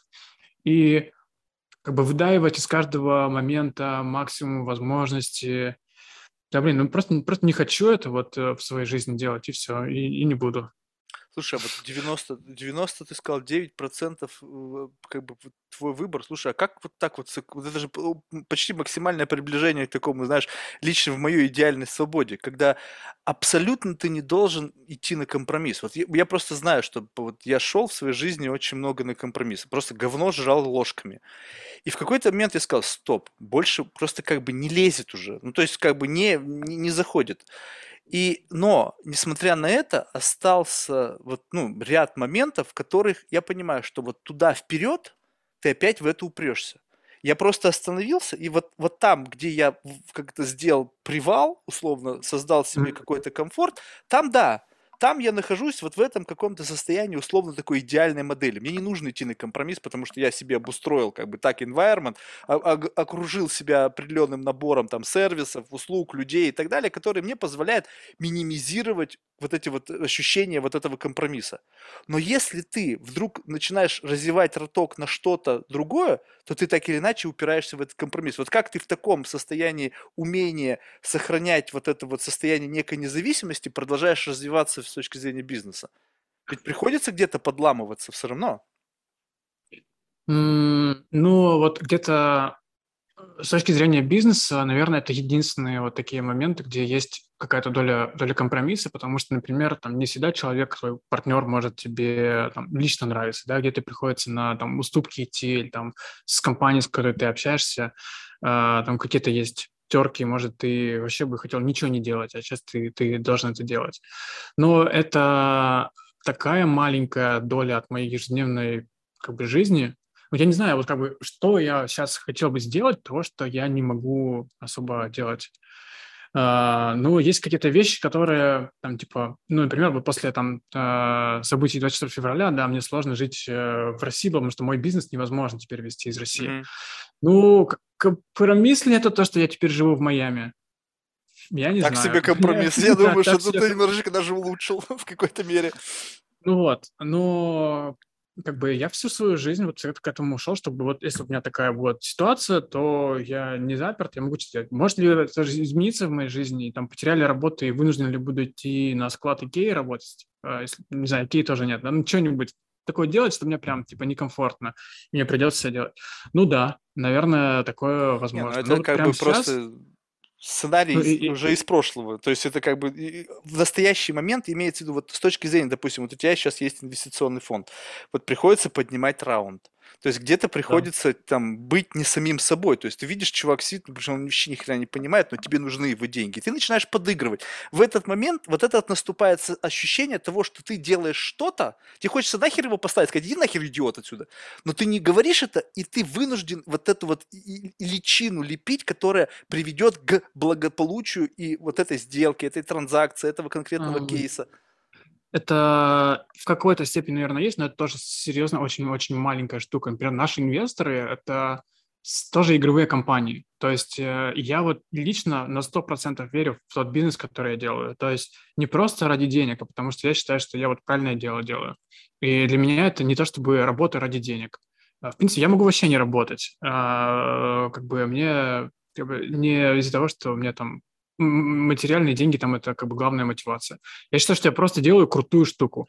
И вот из этого мне прикольно. И когда я рассказываю кому-то, да, я вхожу в такой, знаешь, э, особый стейт сознания, когда я пичу, да, когда вот я на волне, я прям, может быть, я не на сто процентов верю потом, после этого пича, как бы, во что я говорил. Но в тот момент я вот вдохновлен, и я рассказываю о том, как бы, эм, как бы как мне тогда кажется, что я на, прям верю на прям по полной. Слушай, это очень вот. круто. Насколько сильно ты себя раскручиваешь? Вот, вот представь себе, что вот это как бы, знаешь, вот это вот состояние пича, это как юла. Вот, раскрутил, и ты О... вот в этом состоянии какого-то раскрученного mindset а туда пошел. Э, достаточно сильно, но из-за того, что я как бы не вру, и вот я не иду на компромисс с совестью, да, я, я понимаю, что я не мошенник, да, я там, я не обманываю, я не пытаюсь людей там как-то кинуть на деньги. Не, ну давай это не будем рассматривать, это постсоветская тема. Я сейчас вообще абсолютно вот негативный ну, аспект того, поним... что ты обманываешь, вводишь в заблуждение. Нет, вот просто именно сам факт того, что вот, как бы задумайся, что идея такая, что на самом деле вот именно вот эта раскрученность, она позволяет как бы как будто бы зацепить что-то, что триггерит людей на каком-то уровне над них неощущаемом. Да. Вот прям вот ты... Но, но если, но если у тебя нет внутренней веры в это, то тебе сложно вот это фейкать, вот эту уверенность. Mm. А, может быть, есть какие-то хорошие актеры, но это вот, ну, наверное, не мой кейс, да, я вот прям так, типа, вот э, в ложь не стал, не смог бы так ее хорошо, ну, там, может, не в ложь, да, но вот в то, что я реально в спокойном состоянии не верю, я не смог бы вот так себя накрутить и вот, типа, и вот это э, изображать из себя. Но у меня есть определенный набор факторов логических, которые я вот, типа, там составил, мы с нашей командой в них э, разобрались, мы понимаем, что вот это то, что мы делаем, это, это правильно. И потом я уже как бы на эмоциях вот этот пич могу в правильную форму облечь, чтобы барьер вот этот эмоциональный преодолеть, и вот эта информация логическая, она проникла к человеку в мозг вот за его скепсис. Mm-hmm. Через, это, вот, это проникание за барьер, но через эмоции. Но потом он внутренне будет анализировать эти, эту информацию, которую он уже пропустил через себя из-за того, что я вдохновленно ему это рассказал. Да, слушай, ну это очень круто. Это вот как раз-таки, ведь по сути, это нужно просто разглядеть веру. То есть вот увидеть, вот это действительно человек в это верит, и вот он этим живет, либо он просто в это играет. Ну, то есть, как бы ведь, по сути, ведь, ну, объективно, э, тема привлечения, сейчас в гейминговой индустрии говорят очень много денег. Ну, имеется в виду с точки зрения количества появления новых игроков, там, проектов и так далее. И понятно, все хотят откусить кусочек этого. И как бы раз, как бы почему бы нет? То есть я решил для себя, так, куда я пойду нынче за деньгами? То есть сейчас mm-hmm. же появляются какие-то гейминговые студии, когда просто предприниматели создают какой-то там по какой-то причине решили, что они могут собрать просто там профессионалов разных из разных дисциплин, быть менеджером этого кейса и как бы просто поднимать деньги, эксплуатируя другие умы. Но это не работает. Это вот именно нужно быть как бы вот носителем этой идеологии, быть самым геймером, быть там, не знаю, там гейм-девелопером, да. вот это пережить, и, и тогда ты сможешь транслировать вот этот месседж искренности. И вот понимаешь, из-за того, что у меня вот это есть, я могу это в других людях разглядеть и понять, у них вот это есть, они искренне мне рассказывают, что они хотят делать. Или они пытаются называться gold digger ы, да, когда они просто mm-hmm. хотят деньги мои забрать а, и как бы Просто потому, что деньги дают, надо брать. Да, а есть люди, которые реально верят вот, в свою идею бизнеса. И это такой чек, даже не, не то, что меня должны убедить, они должны дальше людей убеждать после меня. И если я соглашусь работать с человеком, который не харизматичный, который не может э, продавать, э, ну, продавать в широком плане, да, что типа, идею свою продавать, свой вижен продавать, то у меня проблемы будут дальше. Я в него поверю, а дальше больше никто не поверит, и как бы на этом вся история закончится. Слушай, вот это любопытно. А ты же, получается, вот смотри, вот тут, кстати, вот, вот у меня в этом вообще большая проблема по жизни, потому что я, бывает, могу разглядеть, ну, то есть, представь себе, что это не совсем здоровая голова, я могу разглядеть что-то, на мой взгляд, кажущееся уникальным, но это настолько уникально, что больше никто этого не увидит. И вот ты сказал mm-hmm. тут такую очень сакральную вещь. Ты должен увидеть что-то, что как бы не только как бы подтверждает искренность намерений и вот эту действительно веру, но и то, чтобы это потом сумели разглядеть да. другие. Соответственно, у да. тебя должно быть в голове mindset, условно, слепок других, которым, с которыми ты сверяешь. Как ты этот слепок да. сделал? Это такой средний, а... понятный по индустрии слепок, либо ты как-то его извлекал постепенно, там, общаясь с большим количеством людей, понимая, что они, что они хотят. Ну, смотри, как вообще у нас бизнес работает, да? То есть мы находим компанию на самой-самой ранней стадии, когда mm. вообще есть только идея сделать компанию. Mm-hmm. Может ее физически не существовать пока. Но мне важно, чтобы у них была найдена идея и найдена концепция именно там типа, миссии компании, условно, да, какой-то, как вообще, типа, как должно управляться? Должна быть там строгая иерархия или там монархия или, или там э, еще как-то должно все быть. Вот как видение бизнеса, как фаундер хочет, чтобы его компания работала? Какую игру он хочет почему именно ее? И э, дальше у меня есть вот не зря у нас наши инвесторы, это тоже игровые компании, это инвесторы, которые инвестируют на следующей стадии после нас. Из-за того, что мы с ними общаемся, я понимаю, какие вопросы они спрашивают, какие компании им нужны. И я, как бы, знаешь, как в брачном агентстве работаю, да, то есть я нахожу молодых э, людей, которых я ращу дальше для более крупных инвесторов. А. Такая так себе аналогия, но... Не, ну это факту, нормально, да. А те, в свою очередь, растят, растят для еще более крупных, ну и такой некий pipeline, который... Вот, и для, для этого мне нужно понимать, как бы, что то, что я найду, будет востребовано следующими в пищевой цепочке. А чтобы оно было востребовано, они должны делать продукт, который будет востребованный аудиторией. А я по факту просто на основе больших-больших данных а, мобиль, а, игры, основно мобильные, это такое достаточно открытое пространство. То есть видно, какие игры зарабатывают, какие популярны, какие не популярны. Прямо вот с конкретными цифрами. Сколько загрузок, сколько выручка, сколько каждый игрок платит там условно и так далее. И я из-за того, что видел уже там сотни тысяч этих игр, а, я понимаю, по каким-то вот, опять же, внешним признакам моя нейросеть научилась а, распознавать, что вот эта игра может зарабатывать, вот эта игра не может зарабатывать. То, что ты видишь концепцию и думаешь, что эта игра может зарабатывать, вероятность ошибки огромная. Да? То есть ошиб... ошибиться в выборе потенциального хита очень легко. То есть ну, это предсказать, что эта игра станет хитом, нереально. Но зато ты видишь игры, которые вот сто процентов мертворожденные. То есть, типа, вот люди, которые делают вот это, они точно не заработают. Там тоже могут быть ошибки, потому что, не знаю, в Airbnb, да, люди также не верили, там, в World of Tanks люди отказывали. Но все равно ты там... Это скорее 9... исключение из правил. Да, 9 из 10 раз ты, ты не ошибаешься. Из-за того, что ты отмел там 90% точно нерабочих тем, у тебя осталось 10, а, да, из 100. И у тебя шансы в 10 раз выше, чем просто рандомно раскидывать деньги. Вот в этом как бы смысл. То есть ты не выбираешь, ты не видишь как рентгеном, типа, что дальше будет. Но ты видишь точно пустые ящики, где, где точно ничего нет. И ты в них просто не тратишь свои шансы, свои деньги. Слушай, а насколько больно? Ну вот, я, у меня в жизни было мало очень кейсов, когда я чувствовал вот это вот, ну, как бы ощущение упущенной возможности. Ну, то есть вот прям, чтобы прям вот так вот в реальности, ну, как бы чисто гипотетически мог бы быть один большой кейс. То есть вот прямо так, чтобы я вот как бы не сделал какого-то конкретного движения, а потом кто-то сделал его за меня, и я знаю, что если я мог сделать это то же самое, и там бы сказочно обогатиться, как вот прям в таком виде у меня не было. Но было где-то рядом, когда я там нашел баг одной очень крупной компании, я его просто эксплуатировал на 5 лет ну, там Data Leak был, просто там они просто вот, ну, как гигантская компания, но они до такой степени просто не разглядели косяк. И мне было удобно, потому что оттуда утекала информация, которая мне была нужна. Только потребительский, знаешь, присосался. Mm-hmm. И, и, но потом, когда я поделился этим с одним, значит, э, ну, корпоративным адвокатом, он просто случайно, он сказал, ты что, говорит, идиот? Типа это нужно было развивать, это мог бы быть там кейс, это там litigation, в общем, там было бы офигительно большие деньги. Но в тот момент это раз все резко схлопнулось, этот баг нашли, больше этого не было. Но сам факт того, что в принципе это можно было, ну, у меня мысли в голове такой не было. И до сих пор я не испытываю это как упущенную возможность. Вот в инвестиционном сегменте такое я часто слышал, что бывает, mm-hmm. что люди там завернули одну компанию, забили, не вложили деньги, а там бах, и она там выросла, там какой-то единорог, mm-hmm. там, не знаю, там три рок, там еще что-то. И вот тут вот у тебя было вот ощущение, ты можешь его описать эту ФОМу? Но знаешь, у инвесторов есть даже такое понятие, как негативное портфолио, да, это типа выстрелившие возможности, mm-hmm. в которых ты решил не инвестировать.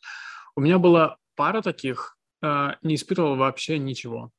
Э, не знаю, вот у меня как бы, ну, я ошибся и все. У меня, у меня просто вся жизнь наполнена ошибками. То есть, ну, вообще mm, ничего страшного. Все понятно, да-да-да. Ну, не, Именно не поэтому я, наверное, тоже чувствую это. А вот, вот как, вот это же любопытно, заметь, это, вот мы сейчас с тобой говорим, я чувствую то же самое, я не чувствую это как некую упущенную возможность. Это означает то, что, что бы ни произошло. Ну, то есть, вот как бы представь себе, что вот я иду по этому пути, и лежит там кошелек набитый деньгами, я его не увижу это не, не мой слой, не мое восприятие этой реальности. Почему я должен злиться на себя, там как-то какой-то, испытывать какое-то эмоциональное там, знаю, переживание, если кто-то другой свойственно это увидеть. То есть люди mm. почему-то живут, думая о том, что все те блага, которые кто-то где-то там уловил, то это для них упущенные возможности. Чуваки, нет. Просто это не было вашим и никогда вашим не было. Потому что если бы это было вашим, это бы было бы у вас в руках. То есть вот, ну, вот... есть какой-то детерминизм такой, да, что вот просто не судьба. Да, mm. вот и все, как бы оно просто ты как угодно можешь себя пытаться развернуть и пытаться себя убедить, что если бы такобы, то росли бы во рту грибы, да? да. ну, абсолютный бред. То есть настолько вот на самом деле, а вот ты у тебя в голове есть заморочки, которые ты понимаешь, что Конечно. тебя когда-то кто-то вбросил, и ты живешь вот с этими заморочками. Это такая вирусная программа, которую очень сложно вытравить. Конечно, полно вообще. Ну, мне кажется, у любого плюс-минус интеллектуального человека у него... Не, ну ты, ну ты понимаешь, что это заморочка. Ты как бы Конечно. понимаешь, что эта программа, она включается как автозагрузка, но ты хоть бы а, чувствуешь, что ее разделяешь, что она вот отдельная. Да, ну я чувствую, что я и ретроспективно, и по определенные моменты прям онлайн могу сказать, что вот э, типа то, что я сейчас делаю, нерационально, и там это какой-то вот баг сознания. Ну, они, конечно же, есть такие, да. Слушай, ну, мне кажется, классно поговорили, потому что мне всегда вот, вот именно вот, вот такой flavor от беседы интересен. Потому что мы могли бы углубиться в гейминг, там вот эти все... Заметь, мы о гейминге вообще с тобой очень мало говорили. То есть да как ну, бы все, все как-то... Ну, ну да, то есть я почему-то думаю, знаешь, когда вот так вот ты с человеком профессионал, ты там всю жизнь занимаешься геймингом, и я бы стал тебя то да потому. Ты, ты, это твоя жизнь, и как бы это твоя работа. И мало кому интересно. Нет, ну, кстати, вот некоторые люди, вот они вот прям живут своей идеей. Понимаешь, вот настолько, что у них в голове больше ничего нету. И как шаг вправо, шаг влево, у них там пустота. Ведь тоже mm-hmm. страшно жить так, понимаешь? То есть человек вот настолько вот вся его жизнь определяется единым вектором каким-то. И шаг вправо, шаг влево, там ничего нету. Блин, мне кажется, как бы с одной стороны ты, наверное, можешь очень офигительно преуспеть, то есть ты настолько можешь глубоко проникнуться в тематику, но жертвуя при этом, ложа на алтарь все остальное. Я тоже много на алтарь положил ради вот этого состояния как бы там свободы, там у меня нету ни семьи, ни, ни детей, никого, потому что я понимаю, что это меня будет обременять, ну то есть как бы, mm-hmm. потому что это будет сжирать энергию, которую я бы мог потратить на продвижение вперед. Но ты понимаешь, что на этом алтаре много что должно оказаться ради того, чтобы ты шел вот той какой-то, не знаю, жизненным путем, который ты сам для себя выбираешь, а не для тебя кто-то там предрешил, предопределил твой путь. Поэтому спасибо. Было очень, мне да, кажется, очень, очень рад был. А, слушай, в завершении мы всех наших гостей просим рекомендовать кого-нибудь в качестве потенциального гостя из числа людей, которых ты считаешь интересным лично для себя, и пока только из русскоязычного сообщества.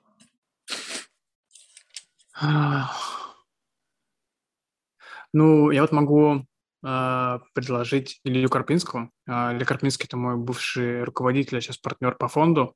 Uh-huh. Вот это человек, которого шило в одном месте, он постоянно придумывает всякие новые штуки. Это человек, который был очень отличающимся боссом среди всех других. То есть у меня всегда есть такая тенденция находить себе там отцовскую фигуру в боссе, да, mm. а я такой человек, которому как бы он кидает в речку, если ты выплыл, то типа зашибись, если нет, то ну лузер, как бы неудачники нам не нужны.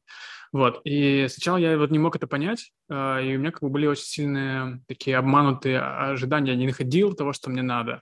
Но с другой стороны, когда я понял правила игры, что человек реально сильно по-другому думает, а, вот чем я привык, Э, ну, я вот как бы понял, как с ним взаимодействовать.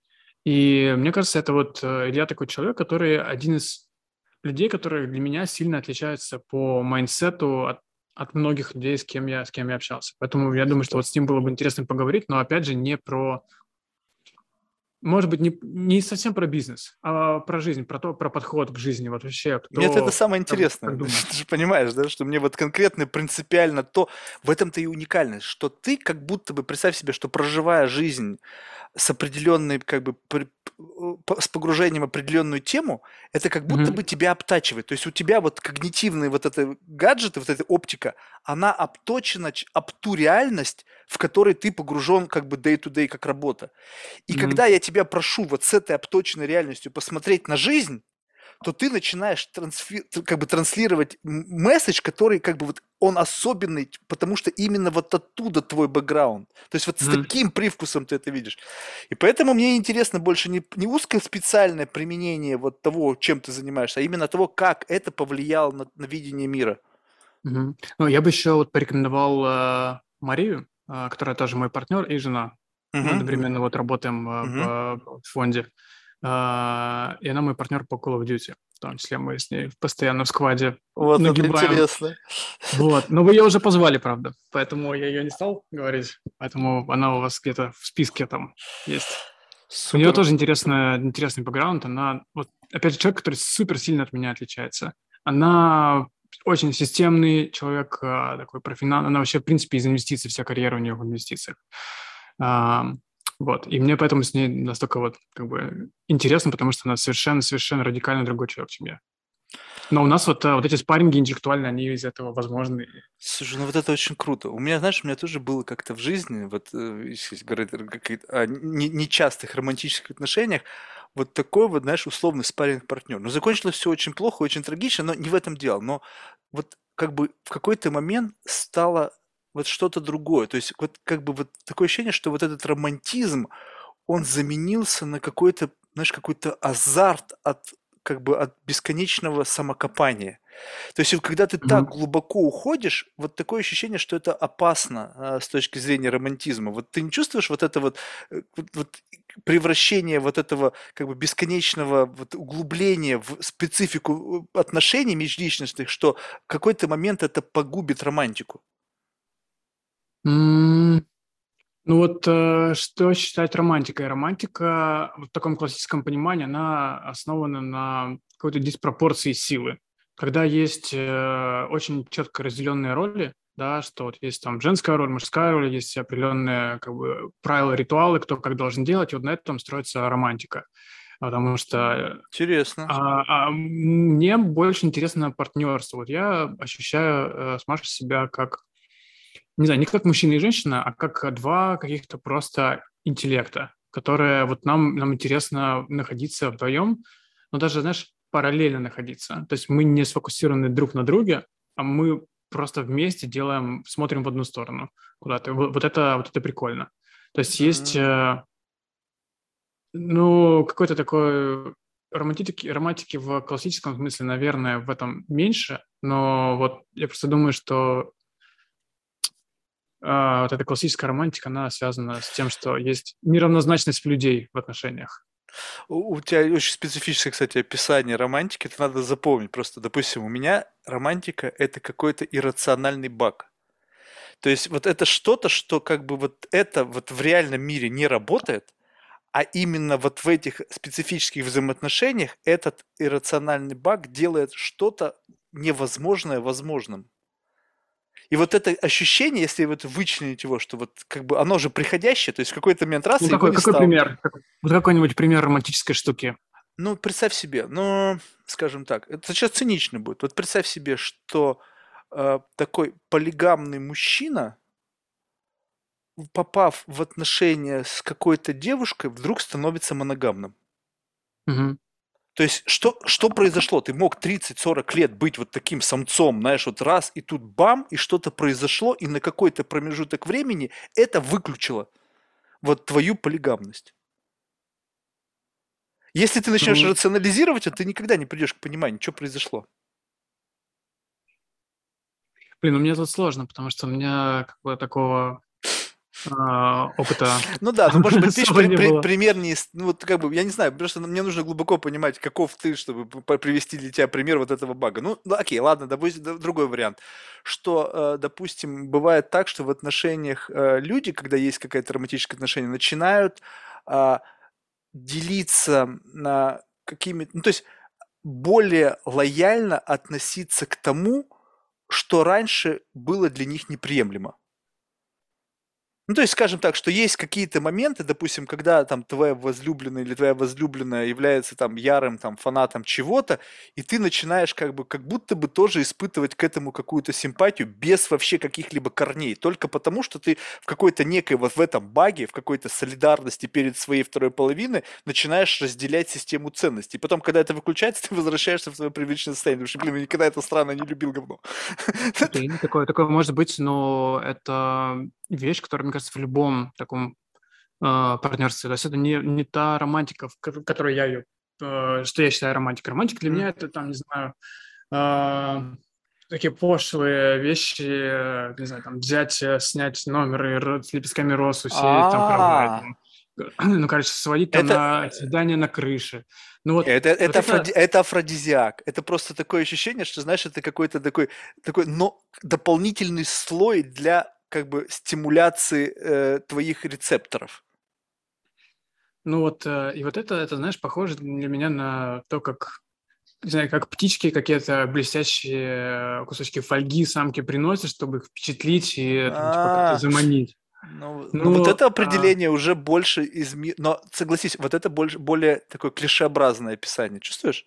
Ну вот да, но вот для меня вот это как бы вот эта романтика вот с этим ассоциируется. Может быть, я просто как бы в терминах э, плаваю. Не-не-не, все верно. Плане. Ты все, не, вот ты сейчас описал это такое, который более часто, более часто встречается. То есть это самое такое распространенное ну вот. представление. И, и, вот, и вот когда у тебя просто равные отношения, вот таких вещей их меньше, потому что они направлены в основном ну, то, что ты как бы более ресурсообладающий, ты кому-то делаешь там, жертву или что-то отдаешь свое, или как-то пытаешься приманить, э, там, купить э, в, в таком духе.